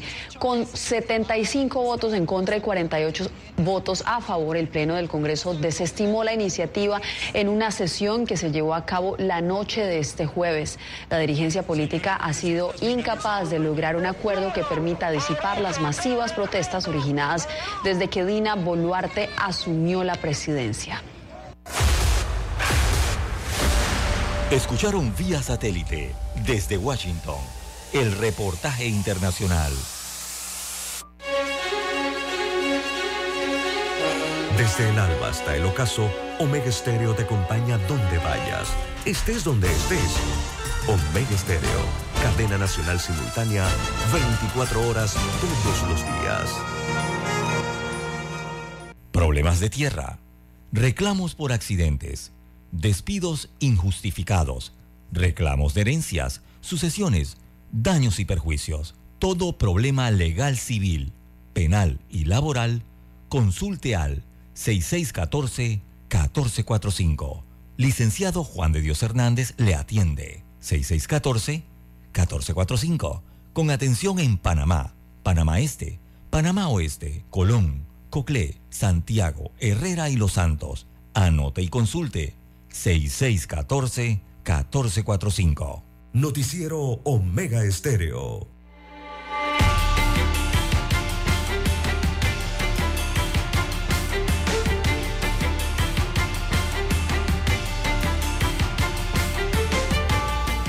Bien, son las 7, 8 minutos. Están en sintonía de Omega Estéreo, cadena nacional. Unidades de la Dirección de Investigación Judicial de la Policía Nacional capturaron ayer en la tarde a un profesional de la medicina acusado de presuntamente abusar de una menor de edad de 12 años. La aprehensión del galeno de 33 años se dio en la Concepción, en el distrito de Bugaba, próximo al lugar donde laboraba el profesional en una clínica privada. Se trató de una operación denominada Eslabón realizada por unidades especiales quienes lograron la captura del médico general por su presunta vinculación al delito contra la libertad e integridad sexual en la modalidad de violación y otros delitos sexuales en perjuicio de esa menor de 12 años, César. Y me escribe un y dice que ese médico me da hasta nombre y todo, pero solo puedo decirle que es de apellido Araújo, respetando su presunción de inocencia, don César. Sí, ahora regularmente uno da las siglas, ¿no? la primera letra. Por ahí vendrá la información completa. Hay que esperar que la fiscalía lo, lo impute. correcto.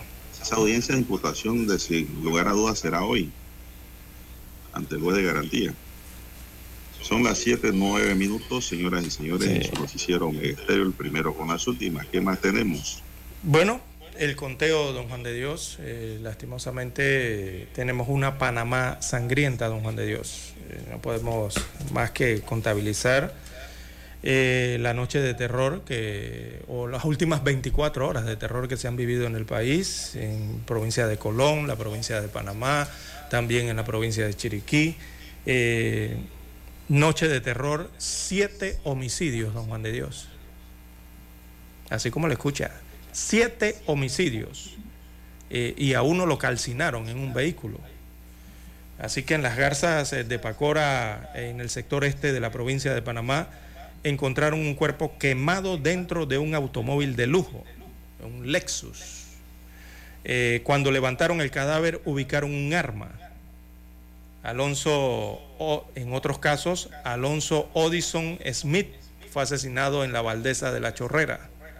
También otros crímenes, perdón, fueron eh, perpetrados en el distrito de San Miguelito, también en la provincia de Colón, en eh, Caimitillo, en este sector de, de, la provincia de Panamá, y también encontraron un cadáver en una finca en la provincia de Chiriquí, que totalizan siete homicidios en las últimas horas o desde el último reporte que dimos el día de ayer.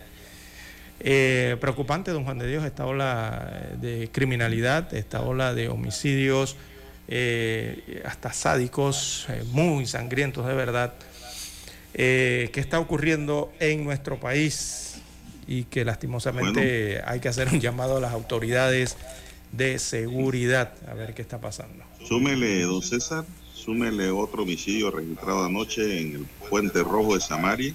Ah, ese no lo tenía, son ocho entonces. Tiene que sumarle ese ocurrió anoche, esta que le estoy dando. Eh, ya entrada la noche. Así que son ocho. Ocho homicidios en el último día. hombre. Don Juan de Dios, yo no sé, pero estábamos hablando del Salvador hace un ratito y, y es lo que se me viene a la mente. Yo creo, don César, que el próximo presidente debe prometer seguridad ciudadana y acercárseles que valgan la pena y poner a los detenidos a trabajar para su pan y para que paguen los daños causados. Aquí no hay de otra. Y tiene que venir una mano dura ya. Esto no puede ser. Nosotros nos estamos colombianizando, mexicanizando y salvadorizando. o hondurizando también en su tiempo, ¿no? Pero necesitamos un presidente realmente con pantalones bien puestos, bien ajustados y uno que cumpla con su deber de proteger en su vida y honra a los panameños y dos, que no robe, que no permita tampoco el robo, que no robe y que no permita el robo de ninguno de sus allegados, que es lo que hace Bukele, ¿no? En estos días Bukele metió presa a una alcaldesa de ellos allá, del mismo partido de él, implicada en delitos contra la administración pública. Ese malo manejo. Hay que predicar con el ejemplo. No metiendo preso al contrario, al enemigo, al adversario político, no, sino metiendo preso a tu misma gente. Así tú le demuestras a la población que eres honrado. Salvador tiene un presupuesto mucho más chico que Panamá, don César. Sí, claro, lejos. Producto Interno Bruto bajo. Presupuesto bajísimo. La población salvadoreña es más grande que la de Panamá tiene menos territorio, una economía baja comparado con la de Panamá, y Panamá no puede controlar sus tres pandillitas. Exactamente. ¿Cómo se explica esto? Eh, que tienen aterrorizadas las afueras de la ciudad. San Miguelito se ha convertido en zona roja. La periferia y, hasta el centro, parte del centro de la ciudad. Y ya se han expandido, don Juan de Dios, estas células, es conocido hacia provincias del interior del país. Hay que pensar el voto, pero si la gente no reacciona entonces, no toma medidas al momento de tomar su decisión para ver qué presidente vale la pena subirlo a la presidencia, ¿no? Primero que no le robe al país ni que permita robar. Y dos, que prometa de verdad controlar este problema y socializar a los pandilleros. Eso es todo. Y los que no quieren ser socializados, bueno, hay que hacerle una cárcel igual, don César, a la que hizo Bukele una mini ciudad para que trabajen y vivan allí, pues esa es la vida que ellos quieren. Sí, Panamá todavía está a tiempo. allí, también su vida. Sí, Panamá todavía está a tiempo, don Juan de Dios. Aquí todavía hay espacio de acción para eso. El problema que ha ocurrido en El Salvador es que ya ellos no tenían espacio para esto, para poder actuar o realizar. Ya estaban totalmente dominados por las maras, de don Juan de Dios. En Panamá todavía hay focos, están comenzando con focos, pero todavía hay áreas libres, ¿no? y hay espacio de acción para poder contrarrestar esto. El problema es que veo que eh, no logran contrarrestarlo adecuadamente, ¿no? Están tratando, pero no de al nivel que se esperaría. Bien, son las 7:14 minutos, don César. Eh, vamos a hacer eh, la última pausa para entrar en la recta final, don Roberto. Adelante. Noticiero Omega Estéreo.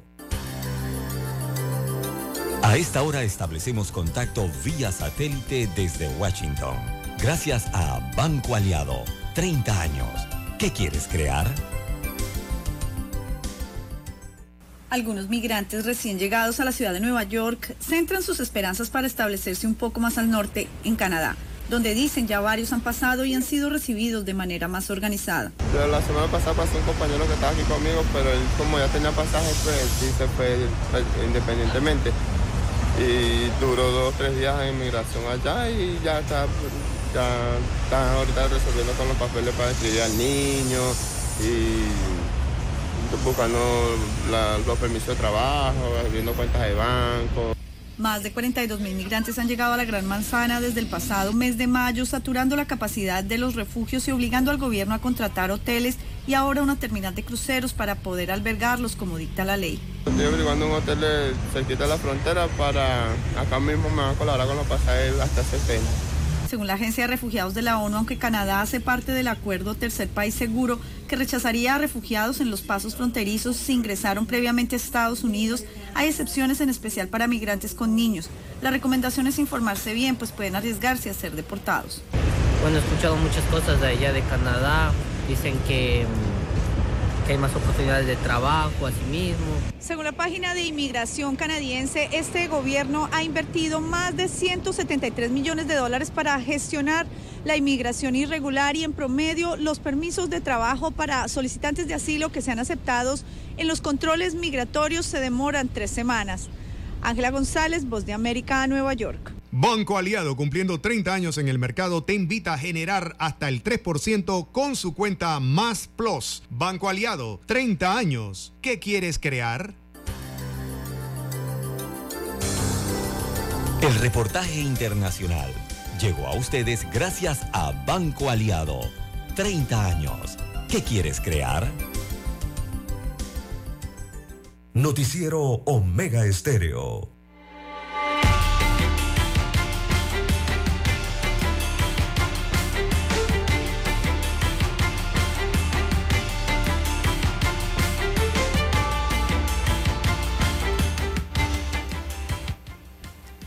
Son las 7:17 minutos, señoras y señores. Entonces, ¿qué más tenemos en esta mañana para los amigos oyentes? Bien, don Juan de Dios, en más informaciones eh, para la mañana de hoy. Eh, también tenemos que cambian el sorteo de la lotería, don Juan de Dios, la Lotería Pública de Panamá. Nos preguntaban aquí y las fechas han sido modificadas, bueno, por las festividades que se acercan, ¿no? Eh, recordemos bien el carnaval. Así que da a conocer nuevas fechas del sorteo. Eh, el sorteo del gordito del zodiaco correspondiente al signo Acuario se realizará el próximo viernes 17 de febrero. Allí se realizará el viernes 3 de marzo. O sea, el billete está marcado como viernes 17 de febrero, pero se realizará el viernes 3 de marzo. Es lo que señala la Lotería Nacional de Beneficencia. El sorteo dominical del 19 de febrero estará jugando el sábado 18 de febrero y el domingo 19 de febrero de 2023 eh, laborará todo el ciclo del billetero con personal estrictamente necesario para la recaudación, el pago de premio y retiro de asignación. Ese es cuando van a hacer las devoluciones, ¿no? Y esa es una parte administrativa. Así que, bueno, el sorteo del 19 de febrero estará jugando el 18 de febrero.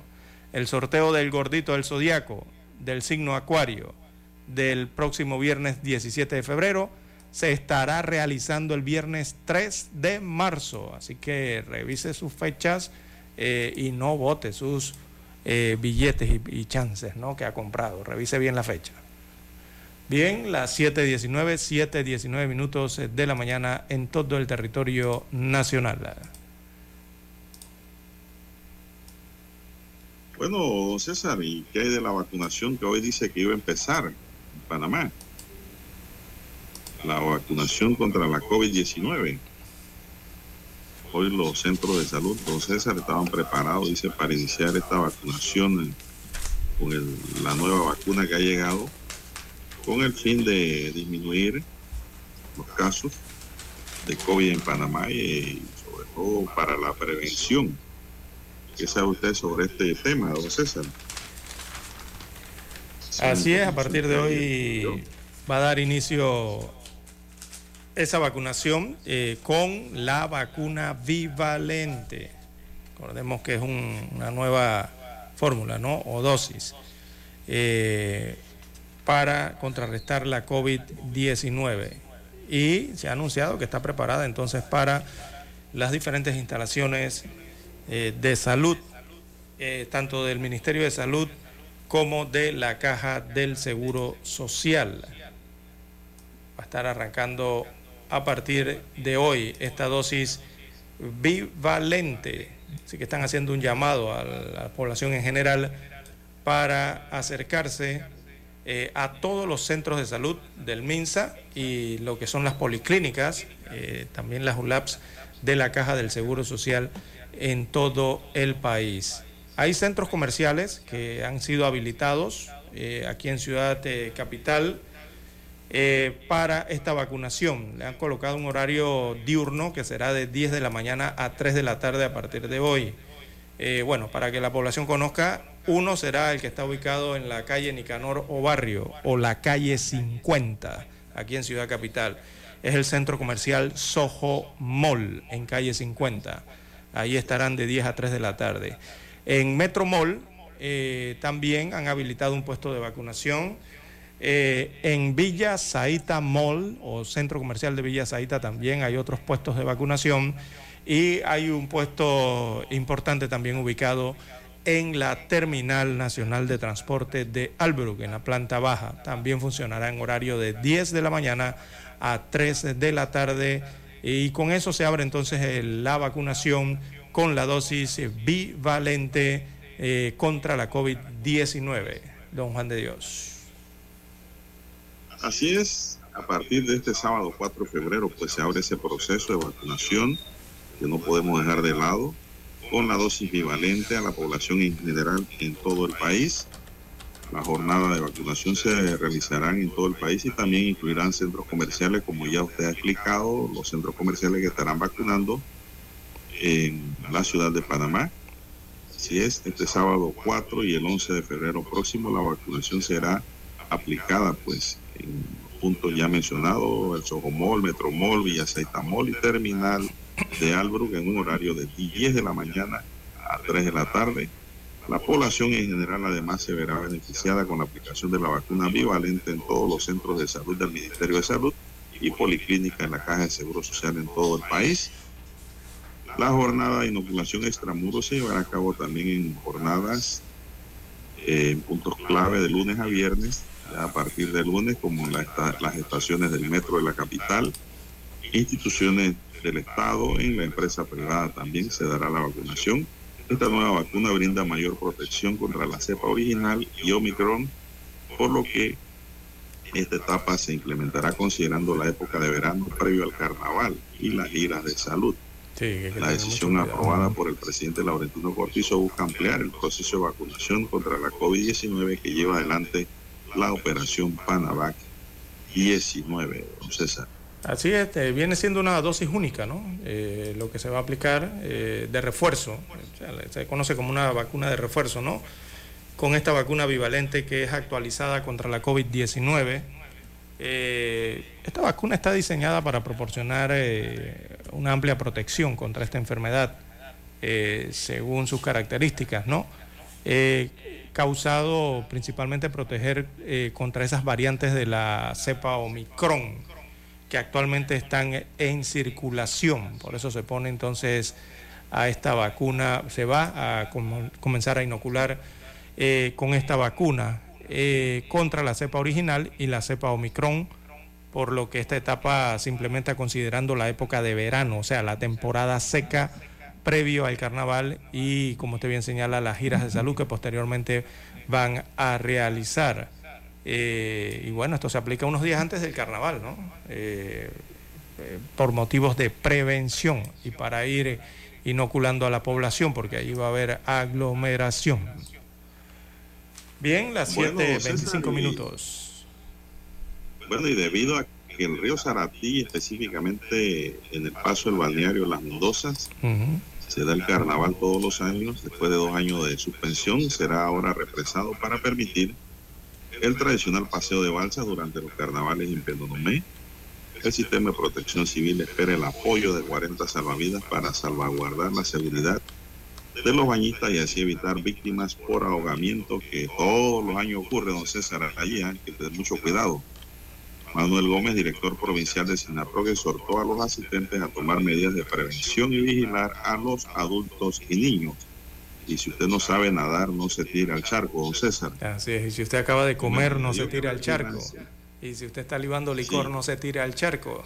Y si usted sabe que tiene enfermedades que lo pueden afectar, no se tira al charco. Todas esas son recomendaciones ¿ah?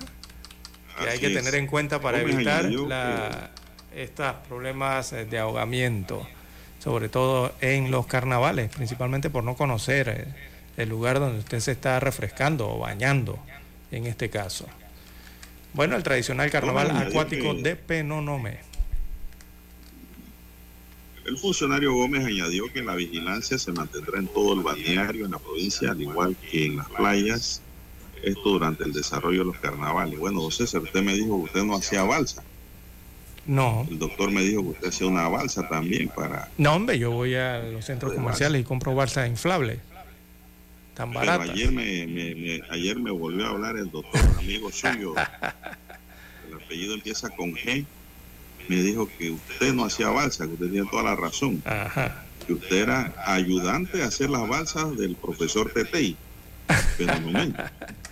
No, trabajaba con el profesor Bueno, la, la verdad, la verdad sí es el, doctor que tengo en mente ahora mismo, eh, eh, precisamente en la barriada donde él se crió, allí las casas donde él se crió, es precisamente donde están las comparsas eh, de los reconocidos carnavales acuáticos de Penonomé.